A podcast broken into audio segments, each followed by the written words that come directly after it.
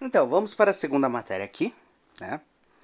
Matéria: Congresso Brasileiro nunca aprovou lei voltada para a população LGTV 4K. HD 4K, né? Por quê? Por que, que o Congresso nunca aprovou? Não sei. Quem tem que responder isso é o próprio Congresso, né? Enfim. Criar um programa contra a homofobia nas escolas. Estabelecer notificação compulsória em casos de violência por homofobia. Incluir no Código Penal punição específica para quem discriminar outra pessoa por orientação sexual. Essas são apenas algumas das propostas ligadas à proteção ou garantia de direitos da população LGTV HD 4K protocoladas na Câmara dos Deputados, mas com tramitação parada há pelo menos quatro anos. Sim, porque a grande preocupação é prender alguém que não quer contratar alguém porque é viado. Né? São projetos de lei que não fogem à regra. Afinal, Congresso Nacional o Congresso Nacional nunca aprovou uma lei sequer ligada a questões LG, TV, HD 4K. Há várias sugeridas, mas nenhuma delas, até hoje, avançou. E espero que continue assim. Conquistas recentes, como a criminalização da homofobia e da transfobia em 2019, em episódio anterior eu já expliquei o que, como foi essa criminalização aí, amigos. Eu expliquei que foi um, um freestyle do STF para criminalizar isso, tá? Não existe lei criminalizando esse tipo de coisa. Só avisando. É freestyle do STF. E o casamento entre pessoas do mesmo sexo, em 2013, não partiram do Congresso e, tecnicamente, não são leis, mas são reconhecimentos do, do pessoal de toga que acabam atuando com cobertura legal. Esse casamento entre pessoas do mesmo sexo, no caso é união estável, né? Não é bem casamento, é união estável. Basicamente é o Congresso reconheceu que duas pessoas do mesmo sexo podem é, ter união estável. Não, não é casamento. Ainda, ainda para você fazer o casamento, né, como tá na lei lá no Código Civil, tem que ser homem e mulher. Mas os homossexuais podem ter união estável que na prática acaba sendo a mesma merda no final das contas, né? Não existe uma diferença, vamos dizer assim. Segundo especialistas ouvidos por Universa, esse tem sido o caminho encontrado por ativistas e operadores do direito, já que o Congresso permanece em silêncio em relação à temática LGTV HD 4K. Projetos passam anos parados. É difícil precisar o número de propostas ligadas aos direitos desse pessoal aí, vou ficar repetindo o negócio, né? Que tramitam no Congresso, mas na busca das, da Câmara dos Deputados pelos termos LGBTQIA, e transexuais, por exemplo, aparecem, para cada um deles, cerca de 70 projetos de lei protocolados desde a década de 1980. Ó, já estão há um tempão tentando fazer essas bolsas aí. Ocorre que a maioria dessas ideias é apresentada, mas não passa nem das primeiras fases de tramitação. Há muito pouco apoio dos parlamentares para que essas propostas avancem. Fala Gustavo Gomes da Costa, doutor em ciência política pela Unicamp e autor do artigo Movimento LGBT e Partidos Políticos no Brasil, parte da revista de Sociologia Contemporânea, publicada pela UFSCar, Universidade Federal de São Carlos. Sim, amigos, dinheiro público é financiado para esse tipo de bosta, cara. Olha só que legal. Ao invés de, sei lá, ser para alguma coisa, sei lá, que desenvolva o país, sei lá, desenvolvimento de bomba atômica, é usado para financiar pesquisa de, de professor de sociologia. O advogado Paulo Iotti, especialista em direitos humanos e questões do grupinho aí, afirma que a dificuldade é histórica. O Congresso sempre se mostrou institucionalmente homotransfóbico, nunca provando nada em favor da nossa comunidade. Estamos lá pedindo, mas nunca tivemos apoio. Só posso concluir que é preconceito disso. Ai. Supremo se tornou o único caminho viável. Há pouco mais de uma década, diante da inércia do poder legislativo, a comunidade tal encontrou abrigo no Poder Judiciário, responsável por todos os avanços de direito dos últimos anos.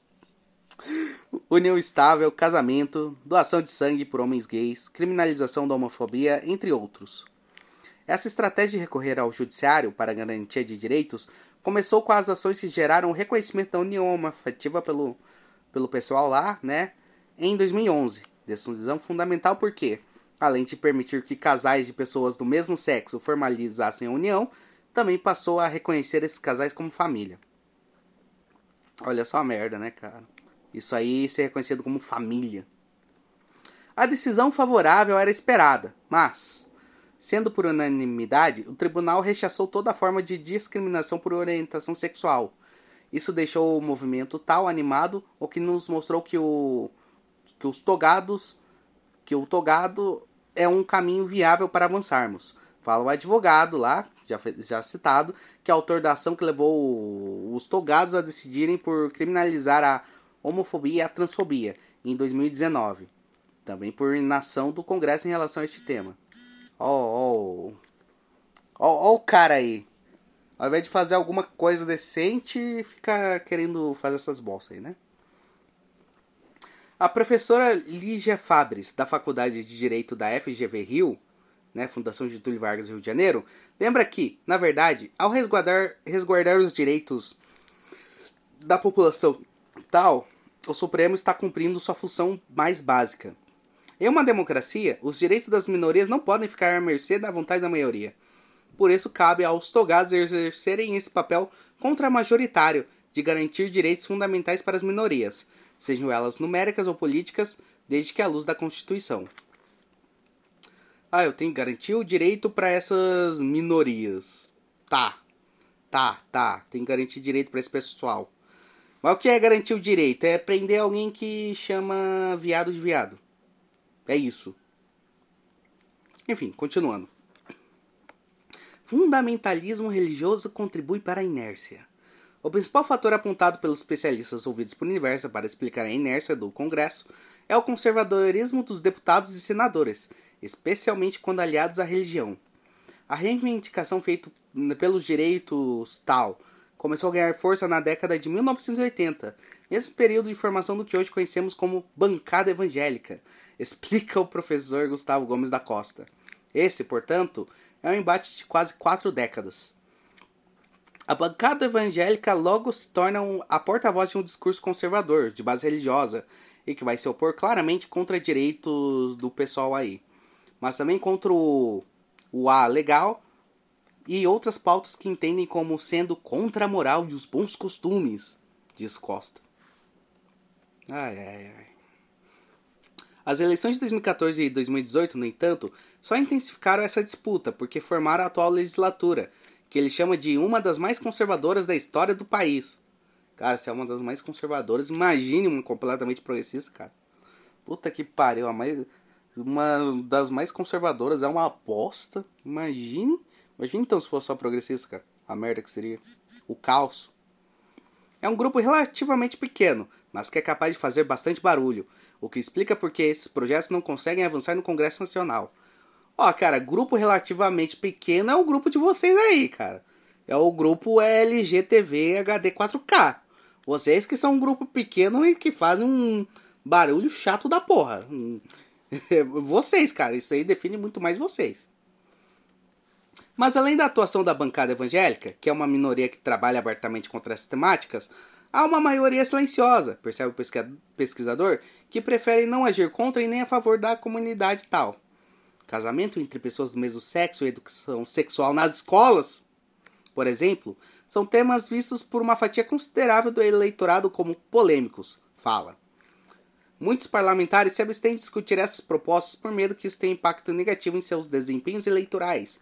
Então eles não querem se posicionar a respeito, porque isso, porque isso tem um custo político muito alto. A professora Lígia Fabres, no entanto, pondera que o Brasil tem tendências conservadoras que vêm da própria população, ainda bem. Não adianta culpar apenas quem está na política, porque eles estão respondendo a um conjunto de eleitores que deu aos, ele... aos eleitos esse poder de agir ou não. Ué, não é democracia? Democracia não é agir com o interesse do povo, ué? Na maioria? Então, não sei porque vocês estão reclamando, né? Mudança virá com um parlamento mais diverso.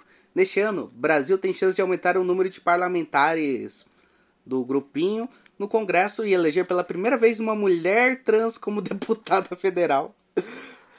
Cara, não façam isso, por favor, cara. Evitem isso, evitem esse tipo de coisa. A eleição das pessoas do grupinho é, é uma resposta à inércia do Congresso. Não dá mais para depender do apoio dos simpatizantes. É importante que a gente se faça representar pelos nossos representantes.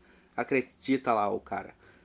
O advogado concorda, mas pondera que, se eleitas, vão enfrentar muitos desafios, a começar pela falta de apoio. Ele lembra o que aconteceu com parlamentares como Jean Willis, que foi vítima de homofobia dezenas de vezes durante seu mandato, a ponto de renunciar ao cargo.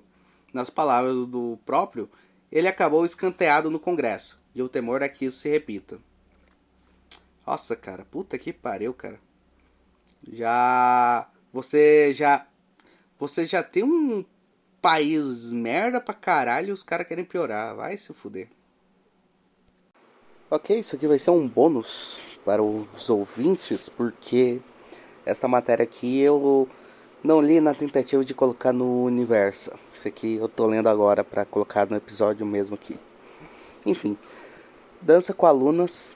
Não, puta que pariu. Olha só que legal, cara. Isso aqui vai ser vai, bem cruzão mesmo, sabe? Alguma edição ou outra, caso seja necessário, eu faço isso. Enfim.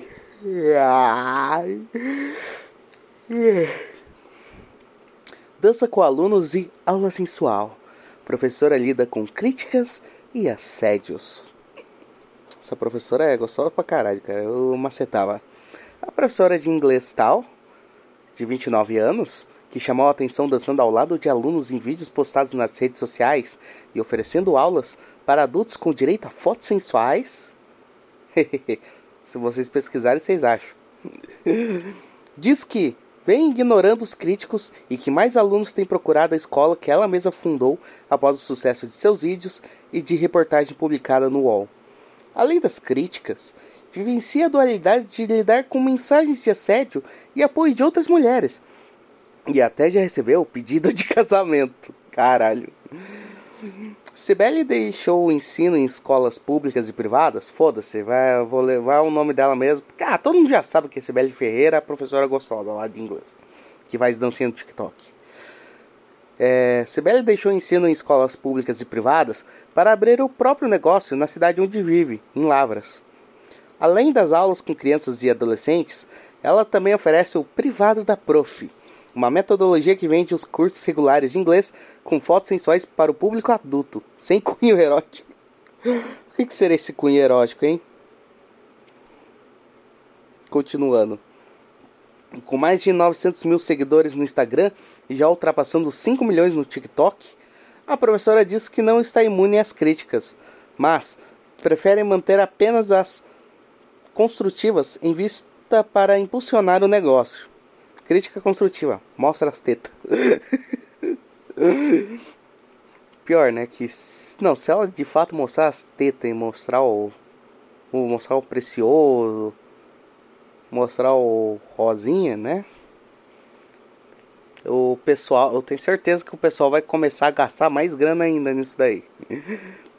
Eu acho que, em geral, os comentários são de muitos fãs e admiradores muitas mensagens de pessoas parabenizando mulheres falando sobre a nossa liberdade de expressão, a liberdade da mulher de fazer o que ela quer. É muito positivo escutar isso. Conta ela Wall. Entre as mensagens que recebe, também há aqueles que demandam por muito mais do que ela pode oferecer. Desde pedidos de casamento até interessados em ver dinheiro em troca de atividades e conteúdos relacionados a fetiches sexuais. Puta que pariu, cara. Pô, vocês perguntam por que a merda do OnlyFans faz sucesso? Por que, que tem muita vagabunda ganhando dinheiro com isso? A culpa é dos beta que ficam pagando essa bosta, cara. Você que é o culpado, ô Betinha filha da puta. Para de pagar essa porra. Como mulher, isso acontece desde sempre, antes mesmo de começar a produzir conteúdo para a internet.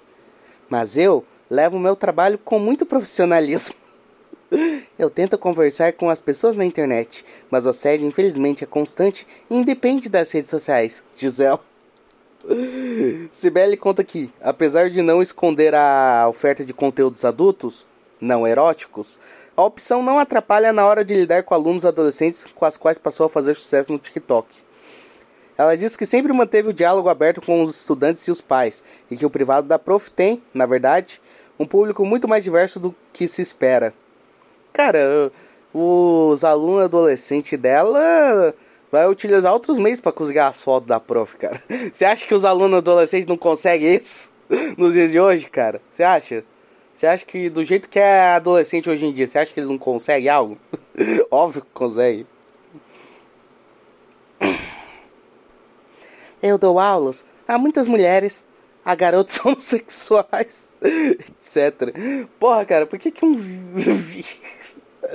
Ó, cara, mulher que vai pegando esse conteúdo adulto, eu acho que é sapato. Agora, homossexual. Eu tô achando que o cara fala que é. Fala que é. O cara fala que é, mas não é. É isso. Etc. As pessoas são sempre muito educadas e muitas procuram porque estão curiosas, diz ela, que utiliza a modalidade de ensino como uma opção de renda extra. Daqui a pouco isso não é nem renda extra, vai virar a principal renda dela. Vai abrir um OnlyFans lá e já sabe, né? Segundo a professora, os pais dos alunos não veem problemas com o trabalho oferecido por ela e já até se ofertaram para também aparecer nos vídeos do TikTok. Eu achei que iria escutar que o pai do aluno, pai de um aluno adolescente iria virar aluno dela no negócio adulto. Eles gostam. Alguns já me ligaram dizendo que até participariam. Todas as imagens que eu publico são com autorização. Apesar do sucesso na área educacional, Sibeli diz que não descarta a possibilidade de se empenhar em outras frentes nas redes sociais. Hum, será que vai abrir um OnlyFans? Eu estou crescendo como influenciadora digital e acredito que isso seja algo importante para mim. Tenho pretensões de focar nisso com novos projetos. Antecipa. É, pessoal, vai ter OnlyFans, cara. Vai ter OnlyFans dessa daí pouco, ah, pô, pouco tempo para ela abrir esse OnlyFans, né? Quem sabe ela, né? Quer algo mais também, algo mais real também, né? Aqui são umas matérias que eles estão recomendando. Carcereira e enfermeira são denunciadas por sexo com detento galanteador. Ah, isso aqui eu tô. Ah, sei, sei qual notícia foi essa. Infecção sexual o que se sabe da morte de Dom Pedro I e quantos anos tinha? Enfim. Pô, esse aqui é doido, cara. Estudante morre transmitido ao vivo o próprio afogamento no Canadá. Caralho! Esse aqui é doido. E. Ó, vamos ver aqui. Não. É. Após anos em barro, rua é concretada e cão deixa marca em via no Rio de Janeiro. Caralho. Não, ó esse aqui. Blackface. Empresária do agronegócio vai de nega maluca a festa em MT. Caralho, bicho. Esse aqui é doido, cara. Puta que pariu. Essa daí vai ser cancelada. Isso se já não for, né? Ela é. Como que é? Carolina Sheffer. Sheffer. Mas no, se ela é senadora. Ah, não, ela é empresária do agronegócio, né? Ah, então foda-se também. Enfim, é, essa é a matéria que eu li. Aí vocês vão ver mais matérias ainda. Agora vamos para a matéria aqui. Esse aqui, é, esse aqui é interessante porque provavelmente vai envolver o direito, né? Tá até o título aqui, Direitos da Mulher, né? Então vai ser interessante para mim. Tá. Divórcio pós traição. Maria tem direito à fazenda de Tenório em Pantanal? Pantanal é a novela que tá passando na Globo, né? Eu acho que ela é composta. Ela é uma ela é um remake, né, de uma novela clássica chamada Pantanal, que é bem famosa. Então, um remake. Enfim. Caralho, bicho. Atriz. Essa atriz aqui é, é feia, cara. Essa atriz aqui é feia. Beleza, vamos ler aqui. Maria Esbruaca não teve um minuto de paz desde o começo de Pantanal.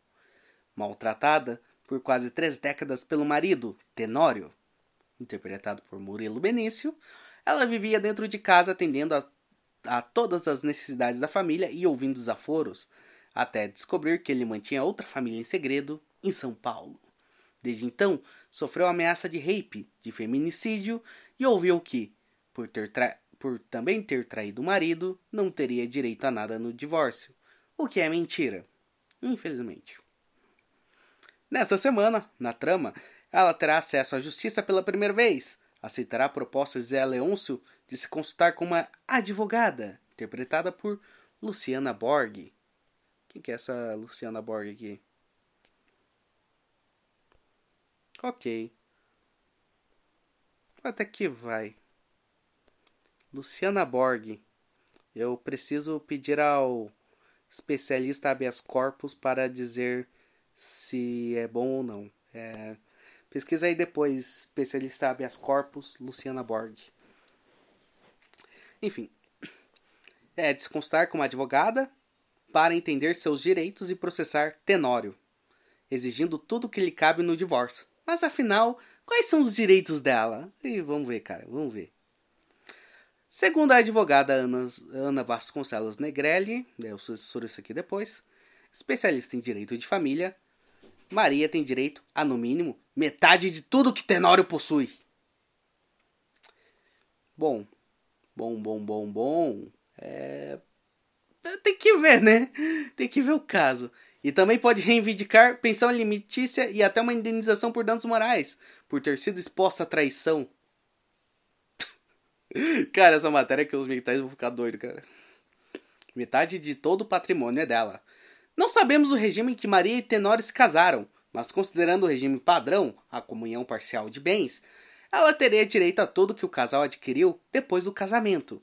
E como, em cenas da novela, os personagens contaram que não tinham nada quando se casaram, e que constituíram um patrimônio depois da união, podemos dizer que Maria teria direito, sim, a metade de tudo. Ixi, o cara tomou no cu, hein?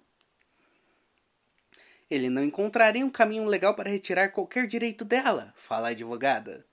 Na semana passada, com a ajuda de Zé Leôncio, Maria tentou oferecer um acordo a Tenório. A fazenda do Pantanal fica com ela e ele fica com todo o resto. Segundo a advogada, é comum que casais estabeleçam acordos para evitar um processo longo e litigioso. O casal é livre para dispor dos bens da forma que for boa para os dois, mas reforça: é importante que a mulher conheça os seus direitos antes de propor qualquer acordo.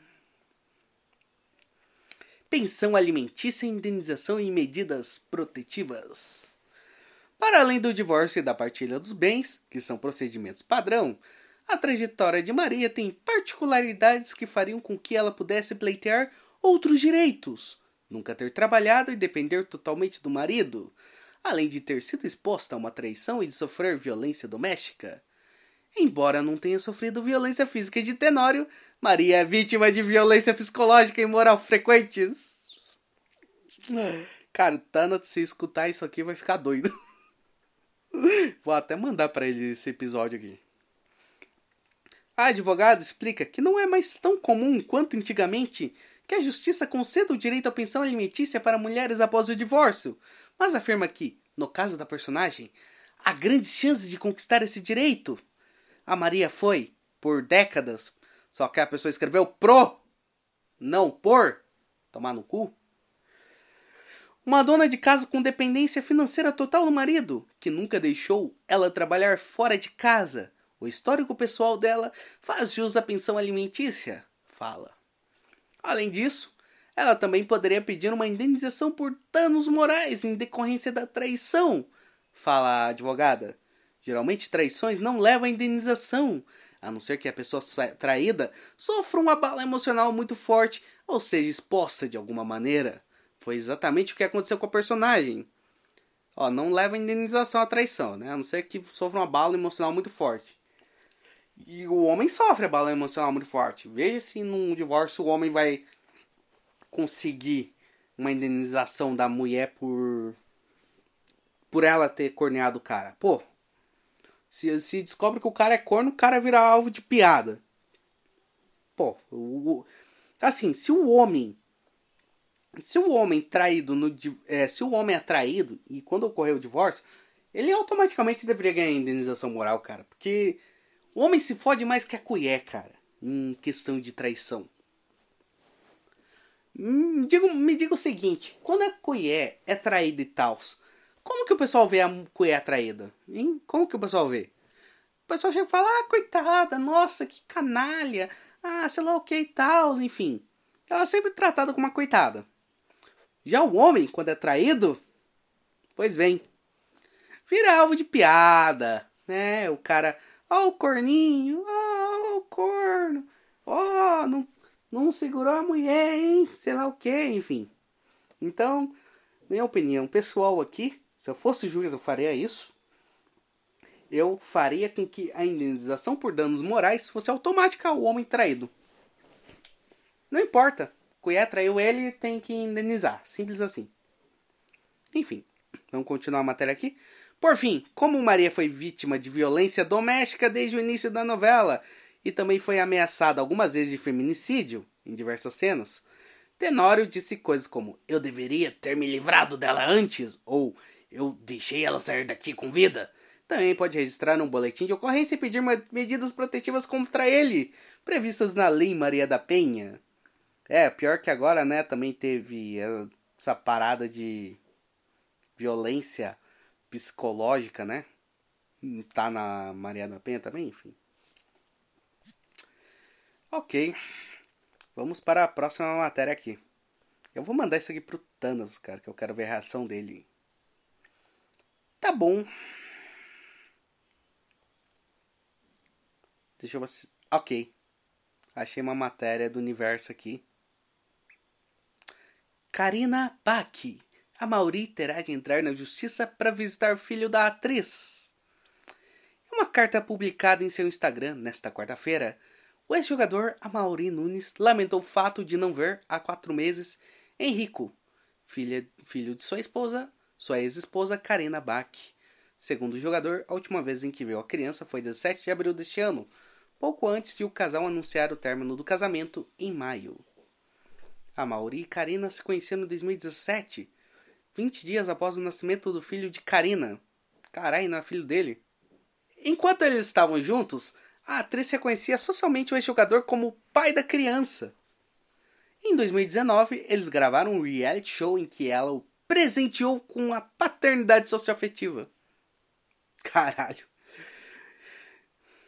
No entanto, o casal, no entanto, não chegou a finalizar a oficialização do processo por causa da pandemia. Com crise no relacionamento, Karina pediu que a Mauri assinasse um documento renunciando à paternidade de Henrico.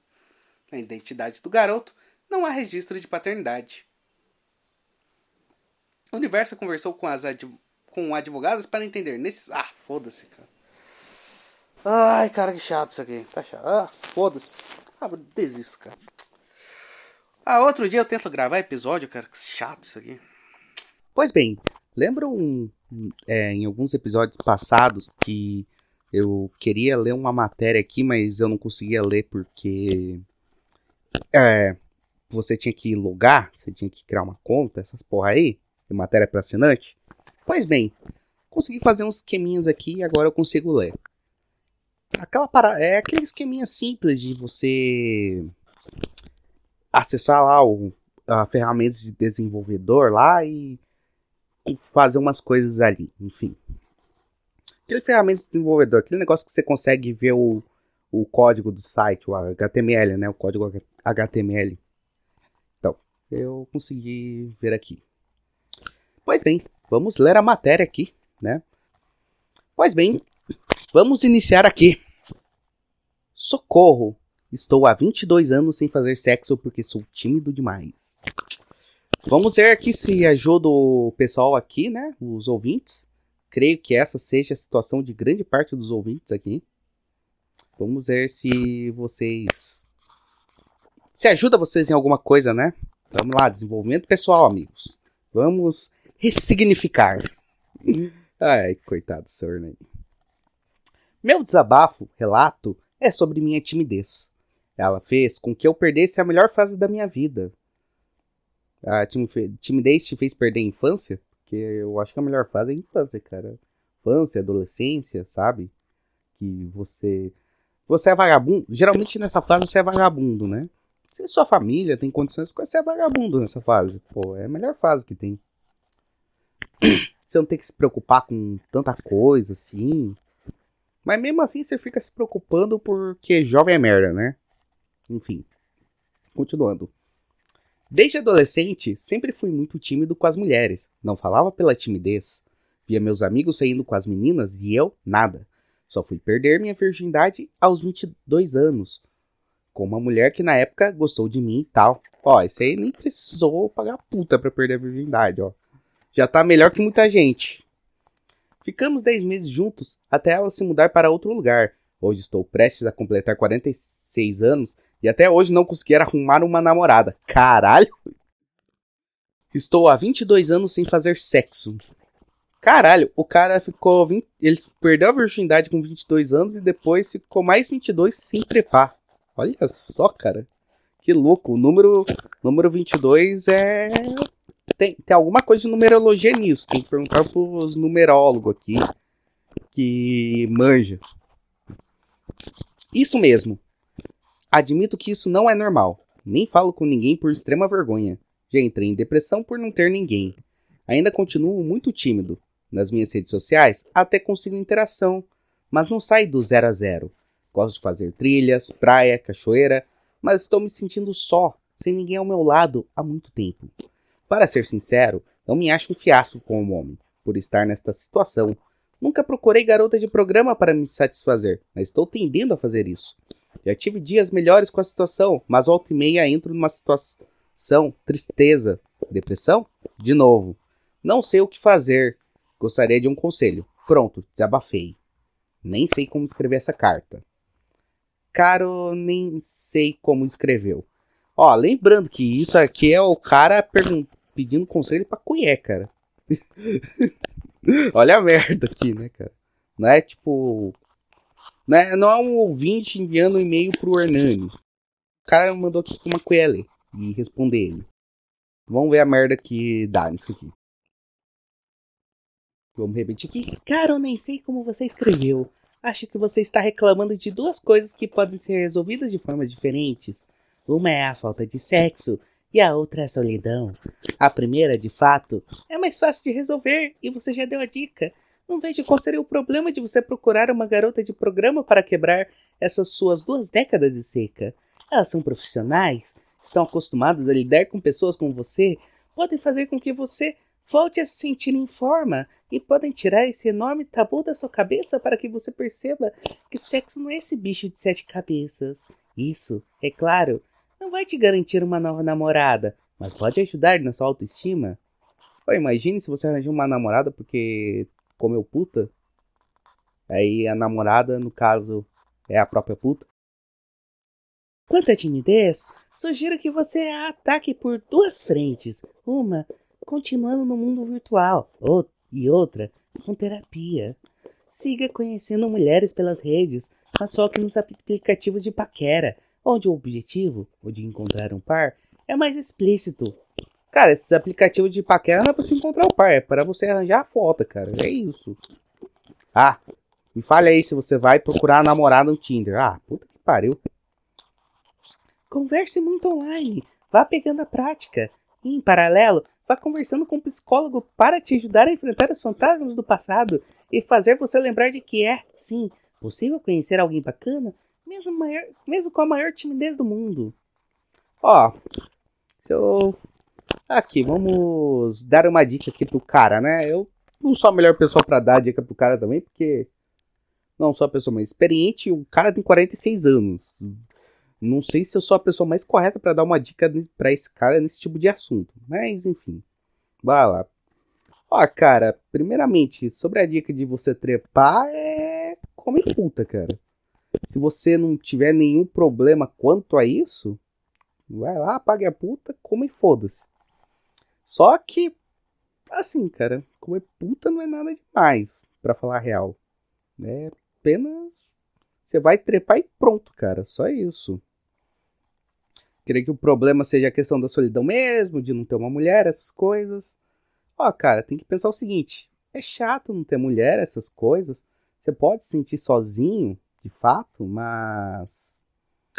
Cara, mulher não é tudo. Você não, precisa, você não precisa estar tá com alguém, com uma mulher, para ser feliz, sabe? Você não precisa de um relacionamento, entende? Mas, assim, se for procurar uma mulher, procure nos locais corretos, sabe? E, e realmente, você precisa perder um pouco. É, pra timidez é bom você praticar alguma coisa que te faça perder a timidez, entende? Enfrentar situações que você precise ser menos tímido. Mas, assim, cara, não vá nessa não de querer procurar mulher em aplicativo, porque você não vai encontrar coisa boa não, cara. Pô, nem na igreja é seguro para encontrar mulher, cara. Imagine em aplicativo como Tinder. Enfim. É, é, a pessoa aqui deu a dica de uma terapia, né? Psicolo psicóloga e tal, né? Psicologia. É, pode ser bom também, mas. Aí depende muito da sua fé. Procure alguma coisa mais. alguma igreja, sabe? Talvez seja bom também esse caminho.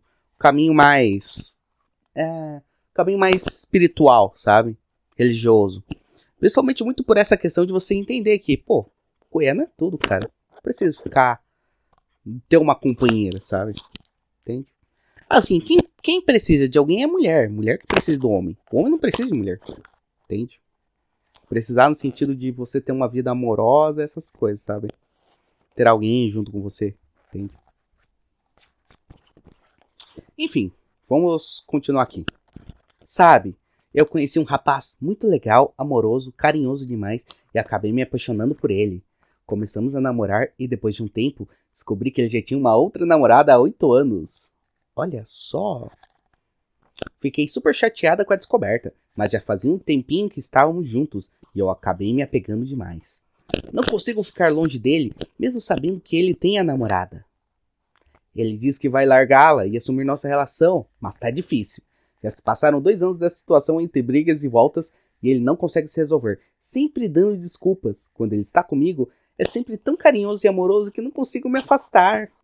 É muito difícil para mim, muito dolorido ficar longe dele. Queria muito acreditar que ele vai largar dela, mas eu estou perdendo as esperanças. A promessa de milhões. oh, eu fiz bem o papel de mulher chorando aqui ou não? Enfim. Cara, a promessa de milhões.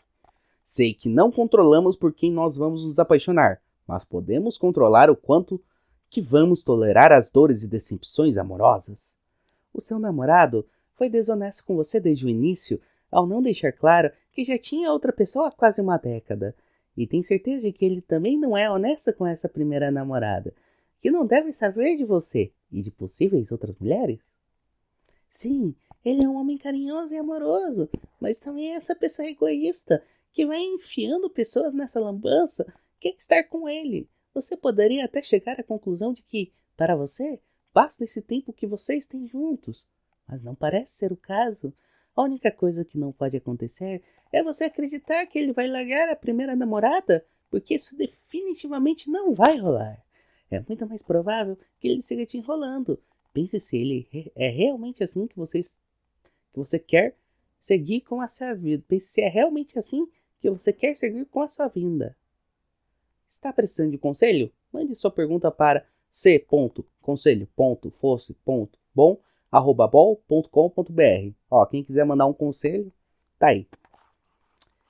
Ó, esse conselho aqui eu não posso responder porque, porque é pra colher, né, cara? É mulher perguntando sobre essa parada e, bem, não, não sei o que dizer pra colher. Sei lá, falar pra ela parar de ser trouxa.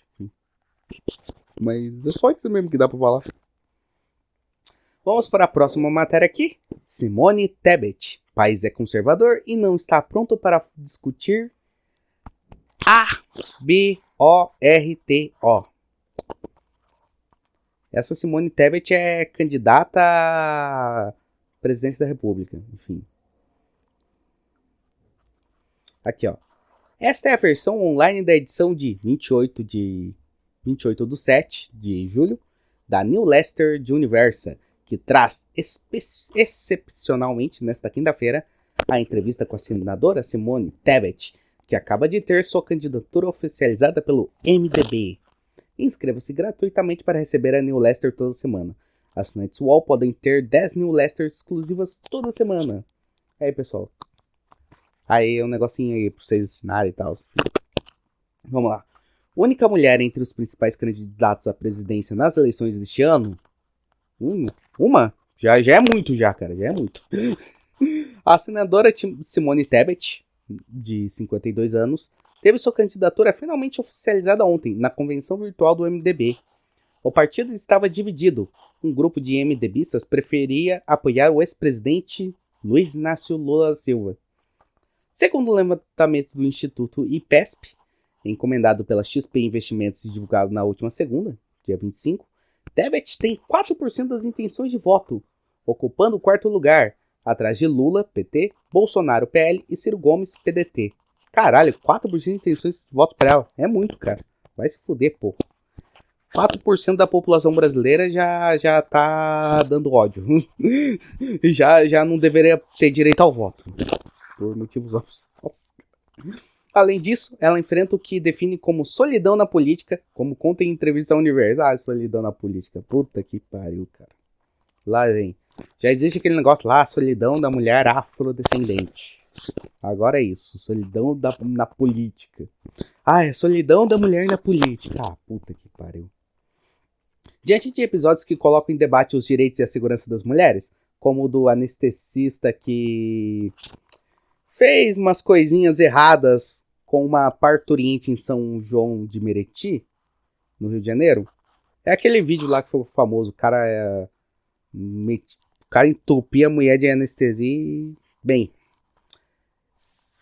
É, enquanto tava lá trabalhando no parto, essas coisas, ele só botava pra fora lá o negócio dele. E bem, fazer a merda lá no negócio, né? E já que a matéria aqui é sobre política, é bom afirmar que investigaram as redes sociais dele e descobriram que ele é um grande fã do Ciro Gomes, né? Então, pessoal. Ó, olha, olha só quem esse cara vota, hein? Vota no Ciro Gomes. Daqui a pouco o Ciro Gomes irá criar é, o bolsa pro bolsa anestesista para, enfim. Já entenderam, né? Continuando, diz que está cansada de lutar sozinha e que precisa praticamente implorar para que o Congresso se posicione e conclui: temos um governo misógino. Caralho, se o governo é misógino, imagina se não fosse, cara. A gente tá fudido. A gente tá fudido, cara, se o governo não fosse misógino, hein? Puta que pariu, porque eu... se o governo misógino já tá. Já tá essa bosta, imagine se. Imagine se não fosse, cara. Imagine se fosse governo feminista. Puta que pariu.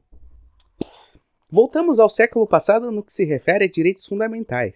E o mais lamentável é ver o Congresso inerte diante de uma situação dessas. O machismo é cultural, é estrutural, mas e aí? Não, essa coisa de machismo cultural, estrutural é engraçado. É engraçado, né? Que todas essas coisas aí, eles botam. Ó, o negócio é estrutural, tem estrutura. Tipo, pra querer falar que o negócio. Ah, o negócio ruim tá, tipo, estranhado na sociedade, sabe? Mas essa coisa estrutural, acho que é, é, é marxismo, né, cara? Tipo, de falar, ó, tá na estrutura aqui do negócio esse tipo de coisa, entende? Não é algo marxista isso? De Marx falar algo assim? Não sei, não sei, não sou, não sou o grande entendedor de Karl Marx, não sou o cara que estudou Karl Marx, enfim, então posso estar completamente errado. O Homero é quem pode responder, né? Enfim. Estamos cansadas de lutar sozinhas. Queremos que os homens se somem à luta pelos direitos e pela segurança das mulheres, diz em entrevista concedida por telefone a repórter Mariana Gonzalez. Porra, porra. Ah, tá reclamando demais, né? Vamos falar real. O ano passado, eu não sei, o ano passado, eu acho que foi ano passado, eu gravei um podcast só analisando e comentando algumas leis que foram aprovadas em favor das mulheres. Ó, ela tá reclamando, mas o ano passado foi aprovada aquela lei lá da violência psicológica. Olha só a merda, cara. Vamos lá. Continuando. Embora concorde que os direitos reprodutivos e de, e de planejamento familiar das mulheres, como o, o A, devam ser discutidos no legislativo judiciário, acredita que a população não está preparada para avançar no tema. Estamos diante de uma sociedade conservadora. Ô louco, cara, a gente tem. Não, a gente tem que discutir sobre se matar bebê é certo ou errado, é isso? Essa é a discussão. A gente tem, a gente tem que discutir se matar cri, criança intrauterina é certo ou errado. É essa discussão agora, né? A gente tem que discutir isso. É necessário discutir. Legal. Legal, legal, legal. Continuando. Na entrevista, a senadora também discute violência política. Teve uma lei que foi aprovada, cara, de violência política contra a mulher ano passado. Eu também li sobre ela. Tá lá no meu canal. Se vocês procurarem, vocês acham. Apresenta propostas para a mulher que constarão em seu programa de governo e lembra um episódio de assédio sexual que viveu há mais de 30 anos. Tem uma condição social que me permitiu romper esse vínculo rapidamente. Não tive de coragem de denunciar. Sair da empresa sem justificar. Tive que ouvir do meu pai que eu não parava em estágio nenhum e não queria saber de trabalhar. E aguentei calada. Ó, oh, eu acho que o pai dela tava certo, né? Porque. Pô, hoje em dia ela é senadora. Existe alguém mais vagabundo que político? Confira os principais trechos a seguir. Universa. Episódios recentes colocam em debate direitos reprodutivos e a violência contra meninas e mulheres. Caso da atriz Clara Castanho e da menina de 11 anos que teve o A negado em Santa Catarina, entre outros. Acredita que esses assuntos venham a ocupar espaço entre os candidatos à presidência? Nós estamos diante de uma sociedade conservadora. Hoje, a população não está preparada para discutir a questão do A, além do que já é previsto em lei. Antes disso, a população está preparada, pelo menos 100% das mulheres e acredito que 90% dos homens, para debater um tema tão grave quanto esse, que é a violência contra a mulher. Tá, qual que é o debate sobre violência contra a mulher? É, chegar e falar que é errado violência contra a mulher? Que é violência? não, não, violência contra a mulher nada mais do nada mais é do que violência, né? Qual a diferença eu meter um soco na cara de uma mulher e eu meter um soco na cara de um homem? Nenhuma. Enfim, continuando. Tem idade e experiência política suficientes para entender o que dá para propor como pauta.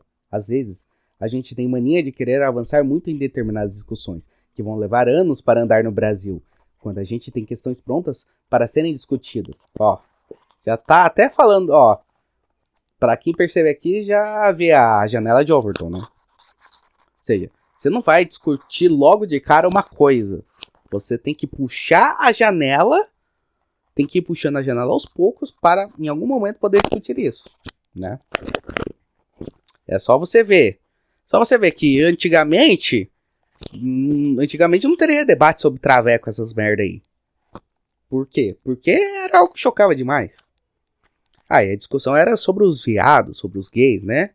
Aí agora, como ficou totalmente aceita as coisas dos gays e tal, aí eles podem agora discutir sobre traveco, né? E aí, quando essa discussão sobre traveco chegar num ponto que as pessoas estão tolerando e não estão vendo mais problemas, aí eles vão poder, poder discutir sobre aquela outra coisa lá que começa com a letra P, né? Lá, o negócio lá, enfim. Você já sabe, né? Você já entende o plano desse pessoal aí. Não precisa explicar e aqui não é o foco explicar isso. Tem idade e experiência política suficientes para entender o que dá para propor como. Porra, eu já li isso aqui, né? Ah tá, achei o local que eu parei. Mas quando a gente fala da violência contra a mulher, violência política, violência doméstica, sexual, rape, isso é quase unanimidade. Violência política, cara? O que, que é violência política contra a mulher? Eu falar que mulher não tem que estar na política? Mulher se sente completamente violentada só porque eu falo que o lugar dela não é lá? Porra, se fuder, cara. Violência doméstica é um negócio que ocorre e tal, mas que é bom você analisar cada caso, porque tem vezes que o caso não ocorre bem da forma como é dita. Esse outro aí, o... esses outros dois aí que são falados também é crime, enfim. Mas tem que analisar cada caso, cada caso. Senão viram Mariana Ferrer da vida, enfim. Essas porra aí, né? A gente precisa avançar onde dá para avançar, no momento certo e do jeito certo. Como advogada, considera que as leis que hoje versam sobre os direitos da mulher são cumpridas? Nestes últimos sete anos, período que Tebet estava no Senado, nunca se avançou tanto em matérias legislativas envolvendo a mulher. O nosso arcabouço legal é um dos mais modernos do mundo, mas, na hora de colocar em prática, estamos devendo muito às mulheres brasileiras. Avançamos na legislação, mas não na efetivação das leis. Primeiro, porque temos um governo que não acredita na legislação aprovada. Temos um governo misógino que entende as políticas públicas com um olhar de retrocesso. Segundo, porque em muitos estados ainda faltam boa vontade e recursos financeiros. O que precisa acontecer para que essas leis sejam plenamente efetivadas? De um lado, mais mulheres na política. Precisamos ter pelo menos 30%, que é a média mundial. Hoje, Hoje no Brasil, as mulheres representam em média 15% do Congresso. E é muito! E é muito, tem que diminuir. Vamos tentar conseguir. Vamos chegar ao 0%, pessoal. Vamos chegar ao 0%, por favor. Ade, aderam. É, pessoal, vamos aderir à campanha Não Vote em Cué, cara. Vamos, vamos tentar fazer esse número chegar a 0%. Que aí vai ter esperança pro Brasil. As mulheres têm seu olhar voltado para o social. Oh. para outras mulheres, crianças, idosos, saúde, educação. De outro lado, é importante colocar essas pautas como prioritárias. Seja o nome que se dê ao ministério, precisa ter uma pauta clara que esteja na mesa do próximo presidente da República. Como única candidata à presidência nas eleições e também como mãe, como a senhora acompanha casos como o do anestesista que reipiou uma parturiente no Rio de Janeiro? Esse é mais um exemplo do retrocesso civilizatório que o Brasil está vivendo. Porra. Se fuder, cara. Voltamos ao século passado no que se refere a direitos fundamentais. Ah, o, o médico fez a besteira, fez a merda e, e o Brasil tá retrocedendo, tá retrógrado e os caralho a quatro. Tá falando como se isso fosse completamente normal, que todo anestesista fizesse isso, enfim.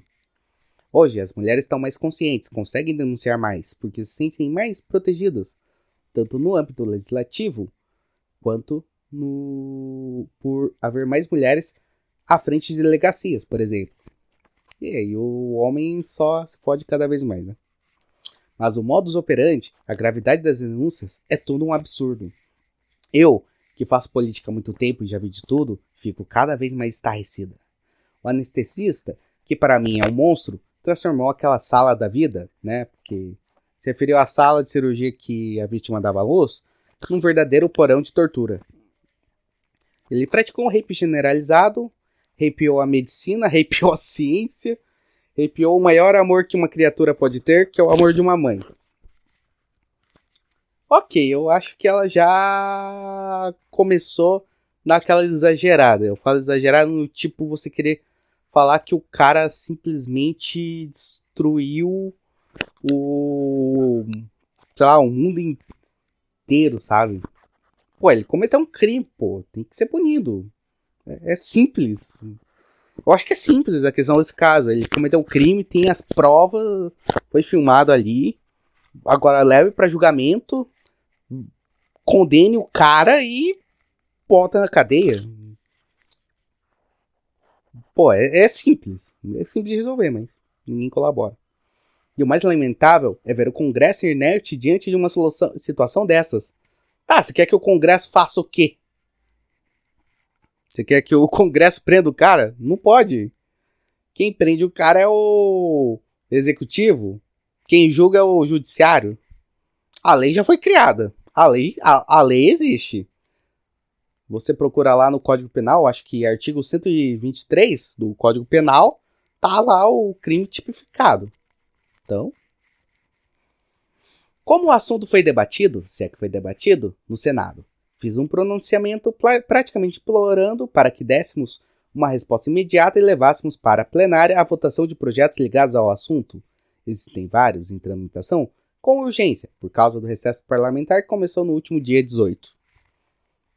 Apresentei uma emenda estabelecendo que qualquer abuso, abuso sexual ou rape cometido em ambientes de saúde, não só hospitalar, público ou privado, mas também em clínicas de saúde, seja caracterizado como rape de vulnerável.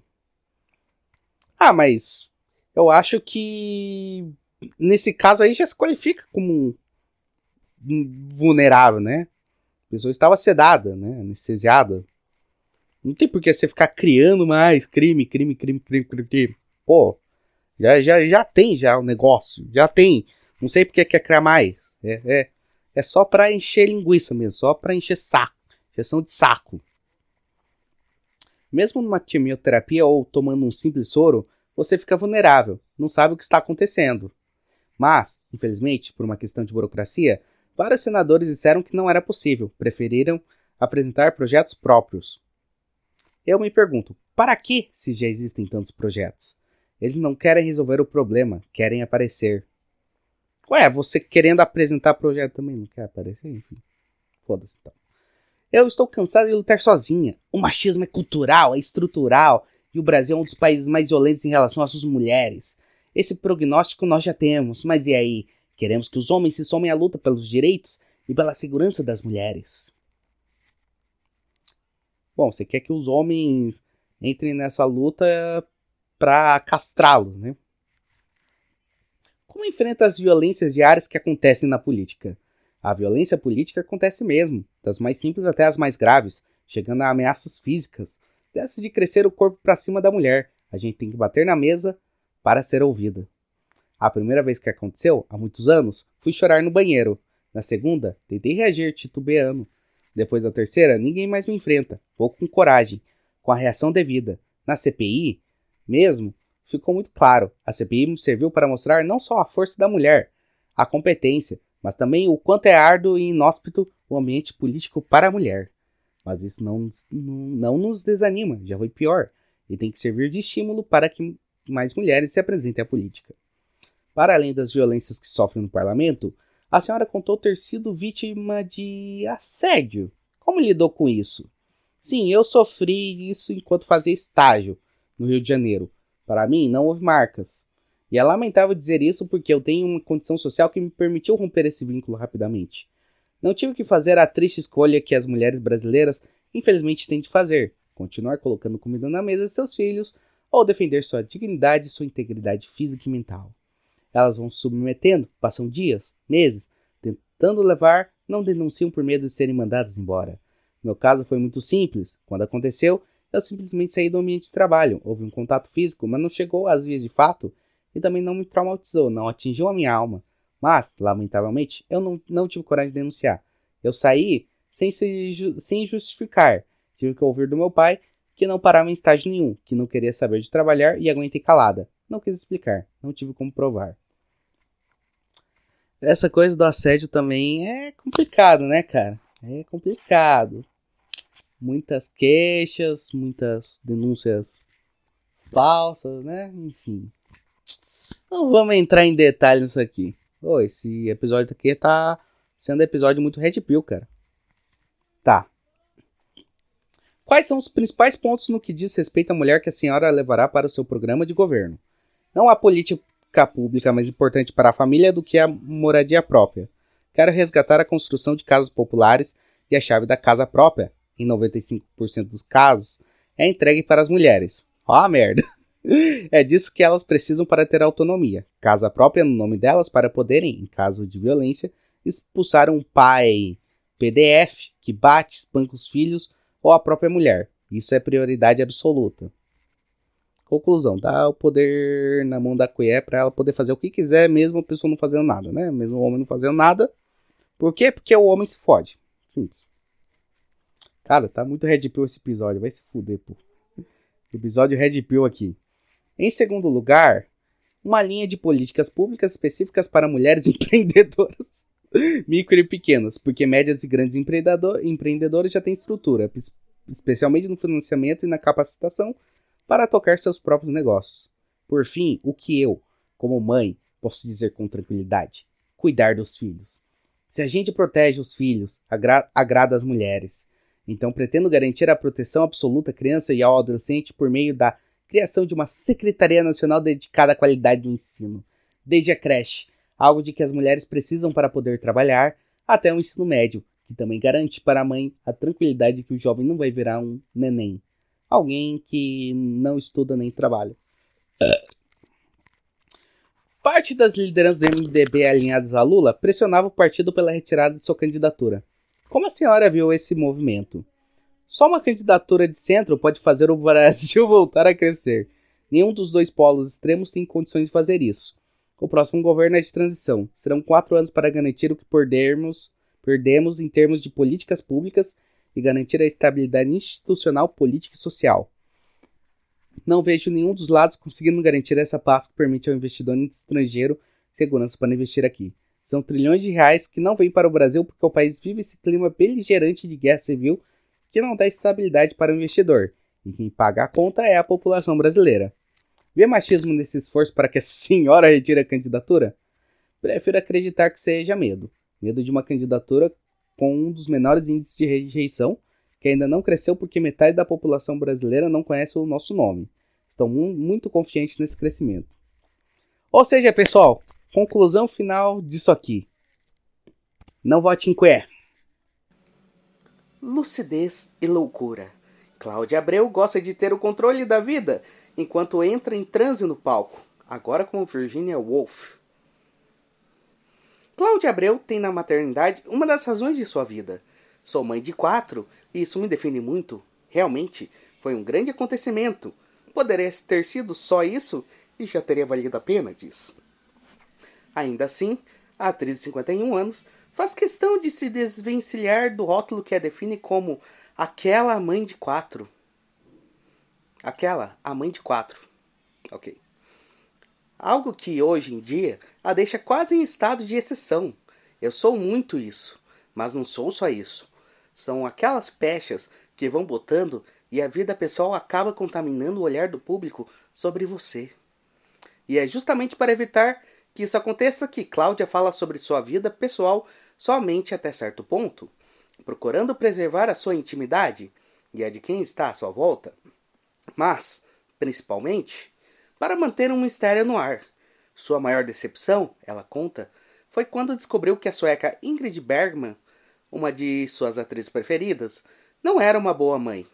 Isso me cortou, diz Cláudia, que preferia não ter ficado sabendo que, após a separação dela e do diretor italiano Roberto Rossellini, os filhos do casal ficaram longe dos pais. Ela foi viver um caso na França. Ele foi fazer um filme. Não quero julgar, mas de alguma maneira eu a admirei um pouco menos, confessa. E é isso que ela não quer que aconteça com quem a vê no palco em Virgínia, espetáculo sobre os últimos momentos da escritora Virginia Woolf. A peça passou por São Paulo, Belo Horizonte estreia em 21 de outubro no Teatro XP, no Rio de Janeiro. Ali, mesmo que soe utópico, tudo que a Cláudia deseja é que as pessoas embarquem na ficção. Preciso manter um mistério, senão o que sobra para o público descobrir? Questiona a atriz. A seguir, ela conta sobre como é criar quatro filhos sem abandonar a vida profissional e, sobretudo, a importância de tomar as rédeas para manter o controle das coisas. Suspender os sedativos. Casada com o diretor José Henrique Fonseca e mãe aqui de quatro filhos, né? Não vou falar aqui os nomes. Cláudia Abreu jamais imaginou que a maternidade iria atravessar sua vida de maneira tão avassaladora. Hoje já diz, no entanto, que criar quatro filhos é mais fácil do que criar um. Durante seis anos, ela vivenciou a dificuldade de educar uma criança sem outra por perto para brincar. Acho que eles aprendem com o exemplo. A dificuldade de um é o que ensina o outro. Foi a presença de uma família grande, ainda, que fez com que sua casa se tornasse um lugar sempre animado, onde a festa já está estabelecida. Ou o hospício também, porque quando uma criança começa a brigar com a outra, é uma doideira, diz. Ter quatro filhos, para ela, é. Dessas loucuras que levam a gente para frente. Um sentimento diferente daquele que capta nas entrelinhas dos comentários que recebe, coisas como quatro filhos, nossa, que corajosa. O limite entre a lucidez e a loucura é algo que sempre a interessou. Um dos motivos, inclusive, para que tenha decidido escrever e ensinar Virginia, o espetáculo sobre a escritora que se suicidou em 1941 ao entrar no rio Ouse, no Reino Unido, com pedras no bolso do casaco, ela preenche o palco sozinha, alternando entre momentos que vão do sonho à realidade, do pranto à gargalhada, da dança ao colapso mental. Já na vida pessoal, a atriz gosta de brincar que, de vez em quando, suspende os sedativos para enlouquecer, que é quando sai do coma induzido, que a mantém no controle da vida pessoal e profissional para ir a uma festa e vivenciar a loucura de uma maneira saudável. Para dar conta de tudo, você precisa ficar muito controlada. Não tomo sedativos. Digo isso de uma maneira divertida, mas sempre que posso enlouquecer de um jeito bacana, eu adoro. Adoro dançar. Tomar o controle. Ativa desde os 16 anos até se estabelecer na profissão, Cláudia fez muita coisa ao mesmo tempo, misturando papéis no teatro, no cinema e na TV. Aos 21 anos, após interpretar Heloísa, um dos principais papéis da minissérie Anos Rebeldes, a atriz percebeu que, para atuar bem, precisava ter bagagem suficiente para emprestar a seus personagens. Naquele momento, não quis renovar contrato com a Globo. Decidi voltar para o grupo de teatro da Bialessa e quis fazer grupos de estudos porque eu tinha saído da escola e não tinha nem sequer feito vestibular, lembra? Desde cedo, me deu uma sensação de que eu precisava tomar o controle da minha vida, fazer minhas escolhas e dar atenção às coisas importantes, como é a minha formação. Foi quando, aos 30 anos, ela decidiu prestar vestibular para cursar filosofia e acabou engravidando da sua primeira filha. Eu senti a necessidade de me alimentar de outras maneiras. E não só gastar, gasta.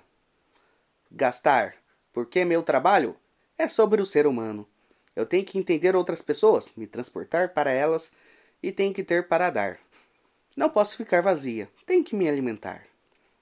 A atriz, que sempre teve bons papéis, com personagens que deixaram sua marca na história da TV, como a Vian Laura, de celebridade.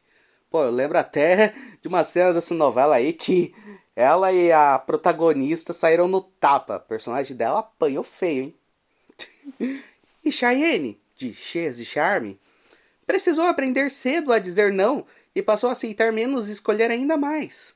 É sempre uma escolha, mas comandar, as rédeas da minha vida, da minha carreira, acabou sendo uma coisa positiva para mim. Essa consciência me bateu cedo e ajudou a direcionar a minha carreira para onde eu gostaria de poder estar, com a minha voz e minha opinião à frente, afirma. Fala de sexo quem está afim. Apesar de ter criado uma peça em que vida e obra de Virginia Woolf se misturam, Cláudia evita saber sobre a biografia de seus ídolos, para que possa embarcar totalmente na ficção. É utópico, mas não quero ficar o tempo todo pensando que aquele ator era assim ou assado. Se batia na mulher, sabe? Eu não quero essa interferência, explica. Em relação a Virginia Woolf, a atriz disse ter assumido o risco de acessar algo que pudesse ter atrapalhado sua leitura. Mas foi uma conjunção feliz, porque faz todo sentido que ela tenha escrito aquela obra com toda aquela sensibilidade. No entanto, ela prefere evitar, na medida do possível, que sua vida pessoal interfira na recepção. Não quero que isso seja uma coisa antipática, do tipo leave me alone. Não quero que saibam da minha vida. Mas há um mistério que precisa ser preservado. Você já é tão exposta na vida profissional, já te vê tão em carne viva em todas as situações, então, poder preservar sua vida é bom para o seu equilíbrio e para o público, porque sobra algum mistério para ele tentar descobrir em um novo personagem, argumenta. Se o público já sabe tudo de você, já sabe o que aconteceu no seu casamento, do jeito que você gosta de fazer isso ou aquilo, para onde você viajou nas férias? Para onde você viajou nas férias, não sobra nada. Além disso, a atriz acredita que, que a sua vida não pertence só a ela, mas as pessoas que partilham da sua intimidade, como os filhos e o marido, a quem deve preservar. Seria muito ruim para eles se eu ficasse falando como eles são, como sou como mãe, ou expondo minha vida sexual. É algo nosso e isso só importa a gente, explica.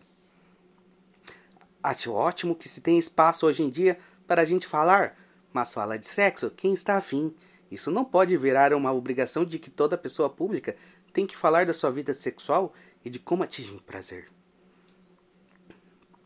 E aqui aparece três personagens dela que eu acho, enfim. Nossa, tá. Vamos ler essa aqui, foda-se. Cláudia, anotações no banheiro. Cláudia conta que, para conseguir levar em frente seus projetos pessoais, ela aproveita cada minuto de silêncio, minutos que incluem anotações no banheiro, em hotéis durante viagens, ou mesmo dirigindo quando a atriz se vale da privacidade para gravar pensamentos em áudio. Para escrever, você precisa de um teto todo seu, de espaço, e em uma casa com quatro filhos, isso é muito difícil.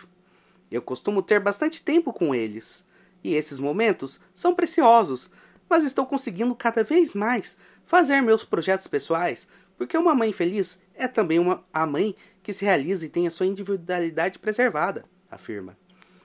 Entre os projetos que tem realizado está PI Panorâmica Insana, peça dirigida por Bia Lessa em 2018 e na qual, na qual Cláudia, sem dizer uma palavra, dá vida a um personagem que tenta encontrar um parceiro no baile. Já Virginia, sua empreitada atual, surgiu a partir do desejo de trabalhar com fluxo de consciência a partir de uma ideia de que os tempos pudessem ser coexistentes. Nessa pesquisa, ao se deparar com a obra de Virginia Woolf, a atriz encontrou detalhes que iam ao encontro da sua própria essência. Foi como se ela me conhecesse através da literatura dela, falando de outras coisas, mas que, de alguma forma, eu me identificava, diz Cláudio, que, se, que inseriu na dramaturgia temas que atravessam a condição da mulher, o desejo pelo conhecimento, a dor da criação, além dos abusos físicos e psicológicos que a escritora sofreu. Não posso ser uma boneca de cera.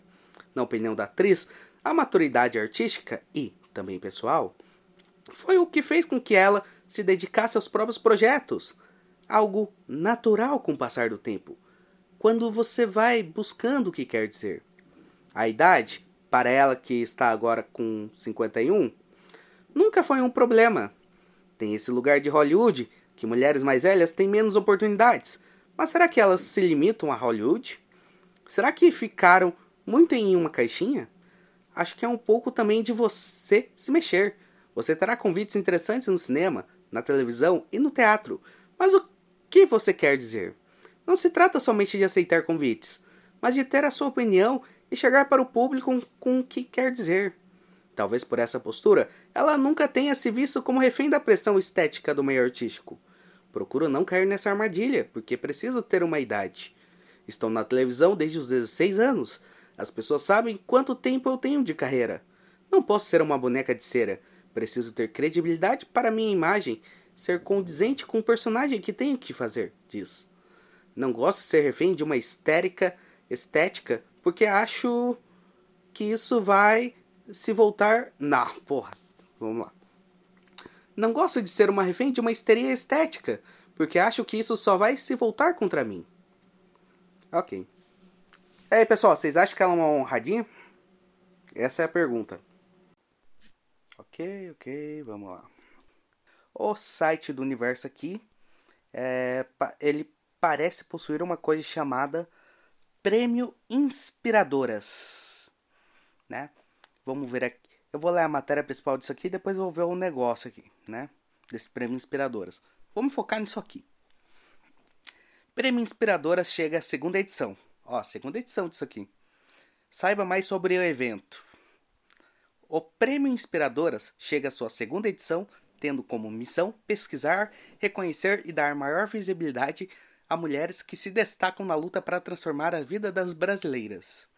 O foco está em três, em três principais causas: enfrentamento à violência contra a mulher, conscientização e pesquisa sobre câncer de mama e promoção da equidade de gênero.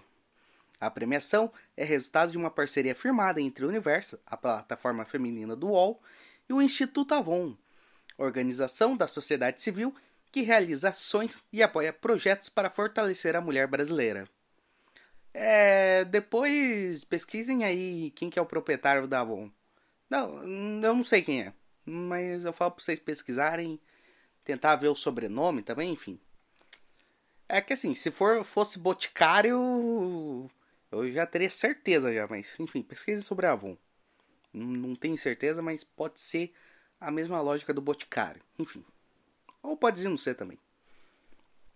A novidade é que, nessa edição, o público pode inscrever, até o fim de maio, brasileiras cujo trabalho fossem relevantes. E aí, alguém inscreveria alguma ou não? O foda é que era até maio, né? Então não adianta mais. Ao longo deste mês de agosto, divulgaremos as 21 mulheres que serão finalistas nas sete categorias do prêmio. O nome e o perfil de cada uma delas serão revelados em reportagens especiais e em conteúdos de redes sociais de Universo. Assim que as finalistas forem divulgadas, estará aberta a votação online para o público em geral. Ó, pessoal, vamos ver aqui se já dá pra gente votar. Além disso, um corpo especializado de jurados será convidado a escolher as vencedoras, reveladas em um evento realizado no dia 20 de setembro. Então, mês que vem, amigos. Continuando, haverá também menção honrosa a uma mulher que tenha sido destaque recente na defesa da Constituição brasileira e dos valores da democracia, com ações relevantes de enfrentamento à desinformação, ao cerceamento de liberdades e da pluralidade política e dos direitos individuais e coletivos. Olha só, bonitinho, né, cara? Ações relevantes de enfrentamento à desinformação, né? Ou seja, qualquer coisa que fale, ah, Bolsonaro fez algo da hora. Ah, desinformação. Ao cerceamento de liberdades, né? Simplesmente falar que o esquerdista está falando merda, né? Cerceamento de liberdade. Pluralidade política de esquerda, né? É assim, só pode pluralidade de esquerda, né? Ou seja, um pensamento à direita não pode. Um pensamento fora da tal janela de Overton, Overton não pode, né? E dos direitos individuais e coletivos. Já vocês entenderam, né? A sacanagem que tá nisso. Critérios de seleção, inovação, critérios de seleção. Só antes aqui tem uma matéria para assinante aqui que aparece. Vai de porco? Ideias criativas para usar a carne mais barata do açougue. Caralho? Será que finalmente temos uma matéria útil no universo? Caralho, meu. Finalmente uma matéria útil. só que é só para assinante, né? Enfim. Eu poderia ler essa matéria aqui, né? Mas. Não, acho que não vai dar, né? Mas. Uma matéria útil, cara. É, só que não é do universo. É de outro. Outro, outra coluna, outra porra aqui do UOL. Não é do universo, não. Então o universo continua sem matérias úteis. Enfim, vamos lá. Os critérios de seleção: inovação. A ideia é premiar mulheres que descobriram novas formas de atuar na transformação social das causas pilares do prêmio enfrentamento à violência contra mulheres e meninas, conscientização e pesquisa sobre câncer de mama e promoção da equidade de gênero e cidadania. Relevância. Conta para a seleção a importância das iniciativas não apenas para as pessoas que são diretamente impactadas por ela, mas para a causa como um todo. Impacto. A dimensão da iniciativa e o número de pessoas que se beneficia ou, ou já se beneficiou do trabalho das finalistas também são levados em consideração. Aqui apareceu critérios de seleção, né?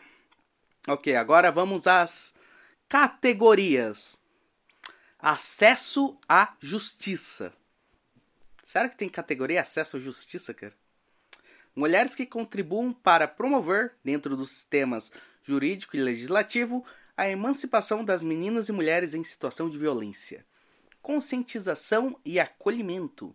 Mulheres que lideram ações de informação, educação e acolhimento para o enfrentamento da violência contra meninas e mulheres, relacionadas à intervenção, prevenção e ou proteção. Inovação em câncer de mama.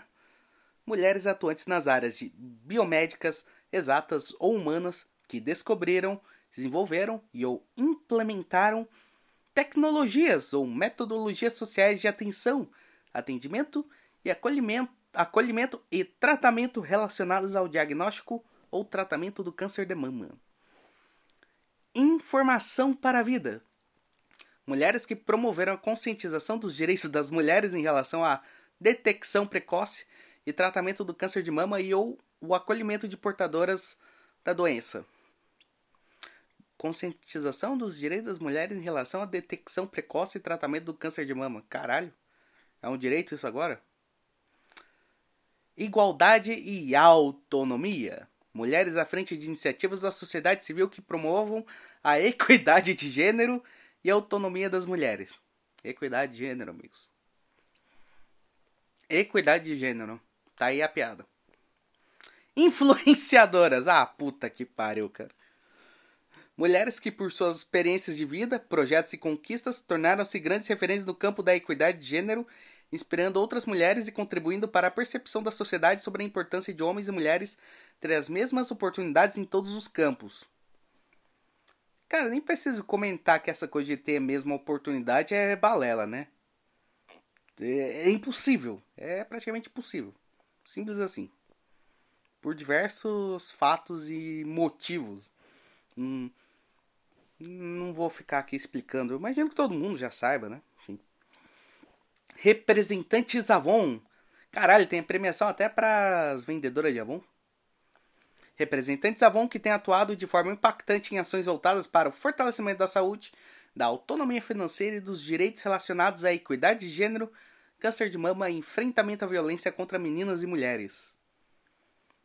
Eu tô pensando nessa última parte aqui, enfrentamento à violência, se tipo a revendedora Avon vai lá e te vende tipo um perfume que na verdade é um spray de pimenta, sabe? Aí o cara vai te bater, você espirra o spray de pimenta no olho dele. Será? Será que é isso? Votação e regras do jogo. Podem concorrer à premiação mulheres com mais de 18 anos, cujos trabalhos têm um impacto direto sobre brasileiras, preferencialmente aquelas residentes no Brasil. Outros detalhes sobre os critérios do prêmio Inspiradoras estão acessíveis no regulamento, que eu não irei ler por preguiça. A votação para cada categoria será aberta no, no exato momento em que as finalistas forem anunciadas em Universa. Qualquer um pode votar. Para isso, basta clicar na sua favorita na área destacada. O total dos votos populares terá um peso 1 e será somado aos votos do, do corpo de jurados. Deles, participam sete especialistas nas causas do prêmio, além de uma representante de Universa e outra do Instituto Avon. Quem será a representante do universo? Será a nossa querida Nina? Então, eu queria muito que fosse a nossa querida Nina, cara, porque eu gosto muito dela. Eu, eu amo a Nina, sério. O último episódio, já vou dar um spoiler, será especial. Especial, sabe? Envolvendo essa grande mulher. Enfim, continuando. O corpo de jurados também será divulgado em reportagem publicada em Universo nos dias que, que antecedem a premiação. A homenageada com a menção honrosa é escolhida internamente pela comissão organizadora do Prêmio Inspiradoras e não é submetida ao júri. Enfim. Deixa eu ver aqui agora se eu consigo abrir aqui o negócio do universo. É que a ideia era abrir no meu computador, só que tá travando essa porra aqui. É, enfim. Vamos lá. Pá, pá, pá, pá, pá, pá. Reportagens especiais. Prêmio Inspiradoras 2022. Pera aí. Será que cada categoria? Será que cada categoria tem seu negócio aqui? Deixa eu ver. É que aqui aparece influenciadoras. Eu acho que. Deixa eu ver se eu consigo. Eu não quero. Tá, cadê o negócio aqui pra eu ver? Cada categoria e votar. Eu quero votar. Conheça as finalistas do, da categoria influenciadoras. Vamos ver esse aqui. Vamos ver. Influenciadoras. Vamos ver em qual eu irei votar aqui. Reflexões, discussões e divulgação de informação de qualidade são poderosas armas de transformação social. Elas nos tornam, afinal, conscientes das disparidades entre classes, credos, raças e gêneros e nos permitem mudar comportamentos, propor incentivar mudanças e ainda cobrar atitudes dos governantes e lideranças em geral. A categoria Influenciadoras, do Prêmio Inspiradoras 2022, tem como objetivo reconhecer o trabalho de mulheres que atuam nesse sentido. Com suas experiências de vida, projetos e conquistas, elas tornaram-se grandes referências no campo da equidade de gênero, inspirando outras pessoas e contribuindo para a percepção sobre a importância de homens e mulheres terem as mesmas oportunidades em todos os campos. Ah, não é uma matéria longa, então dá para ler isso aqui. É, vamos para a primeira aqui. De origem indígena, a estilista tal criou uma marca para empregar mulheres e produzir peças que promovam a diversidade estética e cultural dentro da moda. O que, que seria a moda indígena? Tipo, eles não usam quase nada, cara. Eu, sei lá, cara. O que, que você vai desenhar? É tipo, não, vai usar essa folhinha aqui, vai usar essa. Ah, esqueci o nome do negócio agora, enfim. Aí vamos aqui. Recém-formado em comunicação em 2015, Tal construiu um canal no YouTube e um perfil no Instagram para discutir racismo, feminismo, autoestima, parentalidade, entre outros assuntos, a partir do ponto de vista de uma mulher negra retinta. Retinta? O que, que, que é retinta? Deixa eu pesquisar isso aqui. Retinta. É uma tinta? Reutilizada? O que, que é esse retinta? Que tem cor carregada, muito intensa e muito escura. Vermelho retinto que possui o pelo negro e brilhante touro retinto. Tem até uma.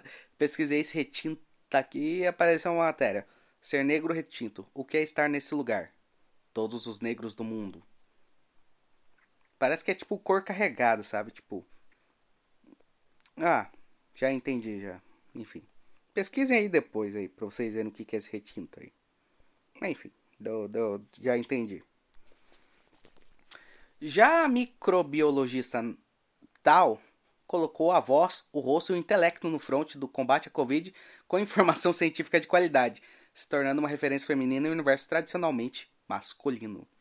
Conheça a seguir a história de cada uma delas. Ao final da reportagem, escolha a sua favorita e vote.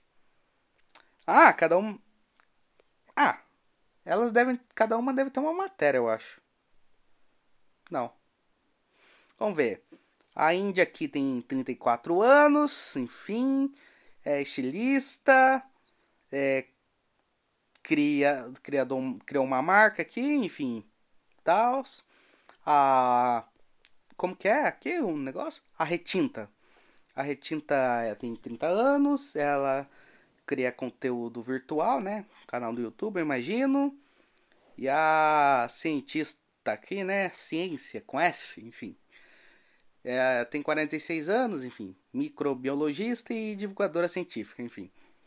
Já pensa em divulgador científico, já vem logo à mente aquele o tal do Atila, né? Enfim, o dos 3 milhões de mortos, né? Enfim, vamos aqui. Saiba quem são elas. A estilista, a primeira aqui é a Índia, a estilista assumiu como missão descolonizar o mercado de moda. Puta que pariu, cara. Descolonizar o mercado de moda. Ah, que tem como padrão a estética branca europeia. Cara, eu não acho nem que é estética branca europeia, cara.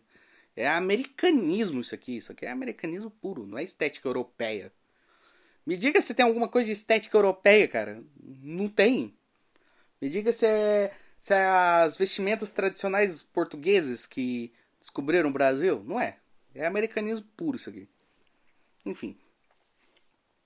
É hoje uma voz impactante que tenta trazer traços indígenas e ancestralidade para a criação de roupas e acessórios.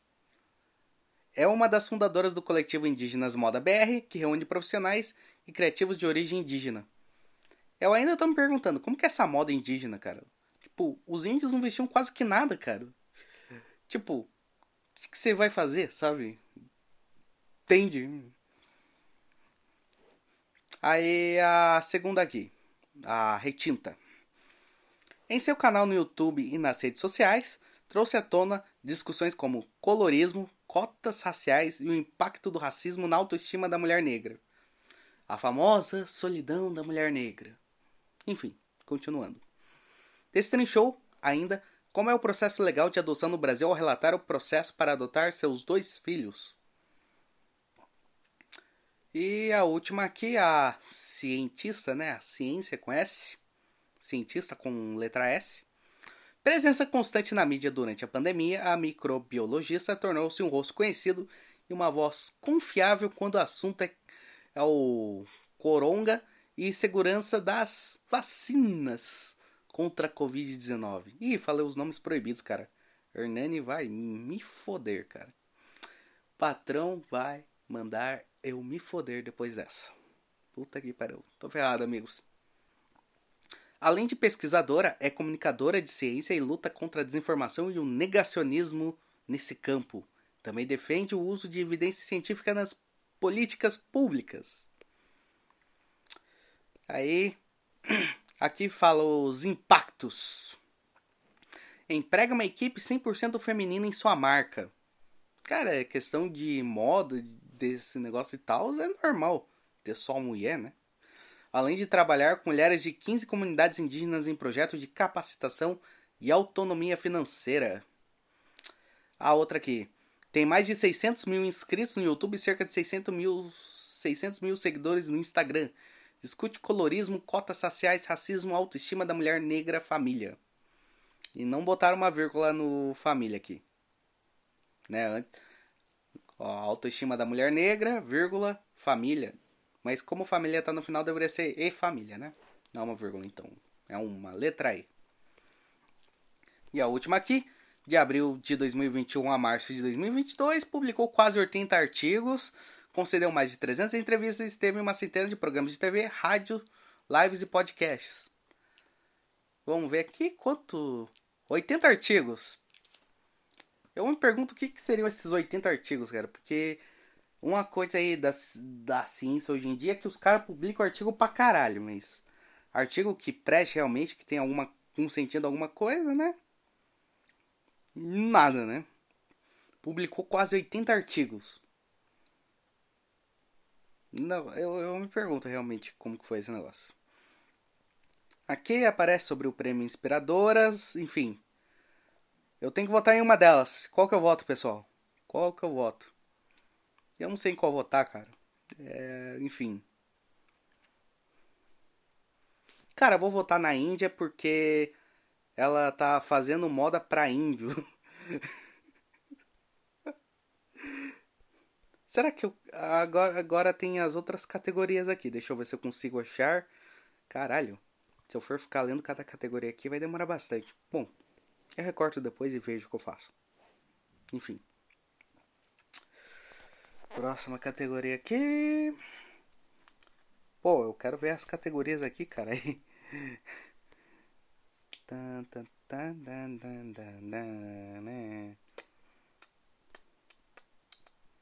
Vamos ver se isso aqui ficar bom no nível que eu posso botar a música do Doom de fundo.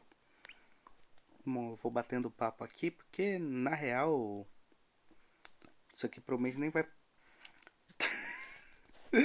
ah, achei uma matéria aqui, cara. Puta que pariu, cara. Nossa.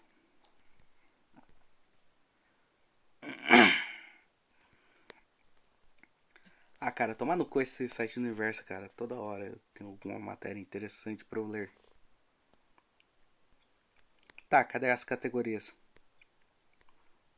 Não, eu quero votar nas categorias. Eu não quero Botar nas categorias. Não, eu quero ver as categorias.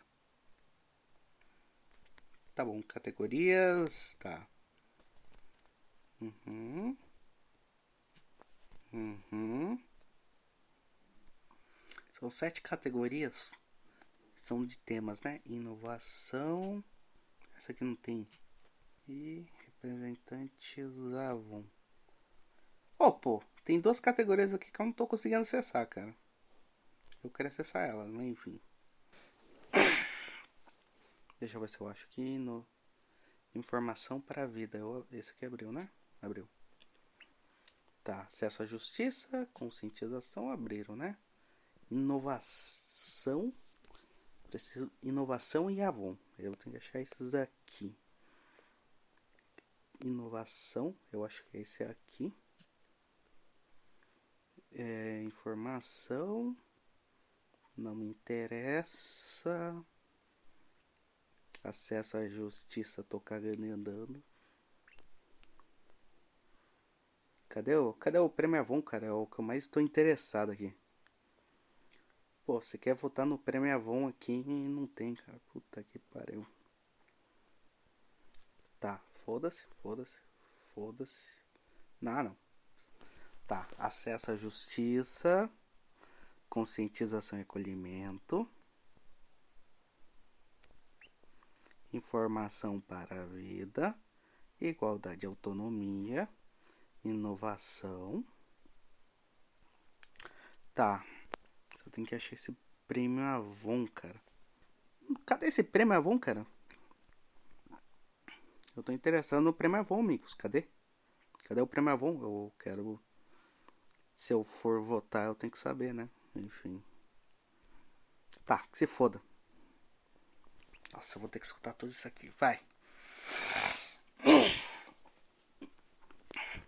Vamos para a categoria Acesso à Justiça. Bom, um dos entraves na luta por direitos femininos é fazer com que as mulheres tenham acesso fácil, ágil e adequado aos mecanismos legais. Afinal, ainda hoje, muitas vítimas de violência contra a mulher não têm sequer coragem de chegar a uma delegacia.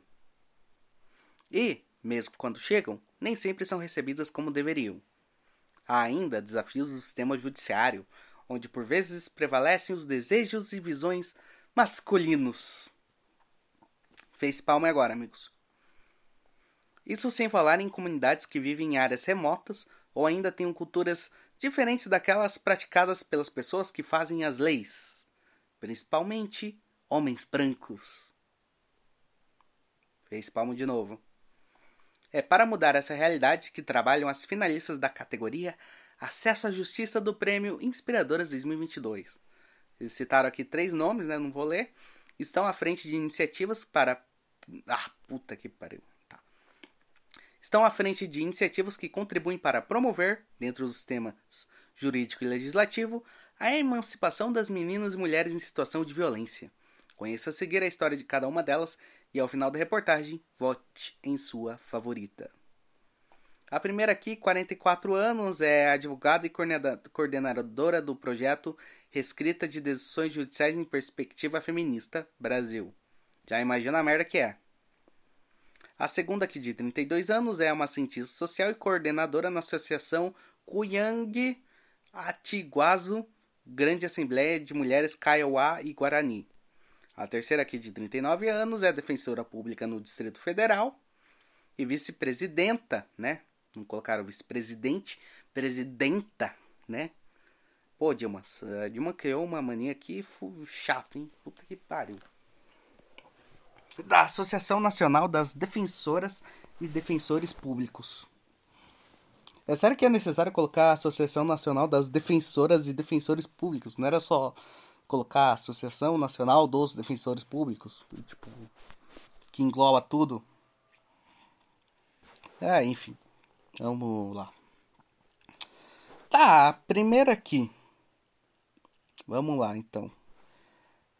O projeto que a advogada Cada, né, ênfase nesse final aí, coordena, tem como objetivo reescrever decisões judiciais a partir de uma ótica feminista. Puta que pariu, cara.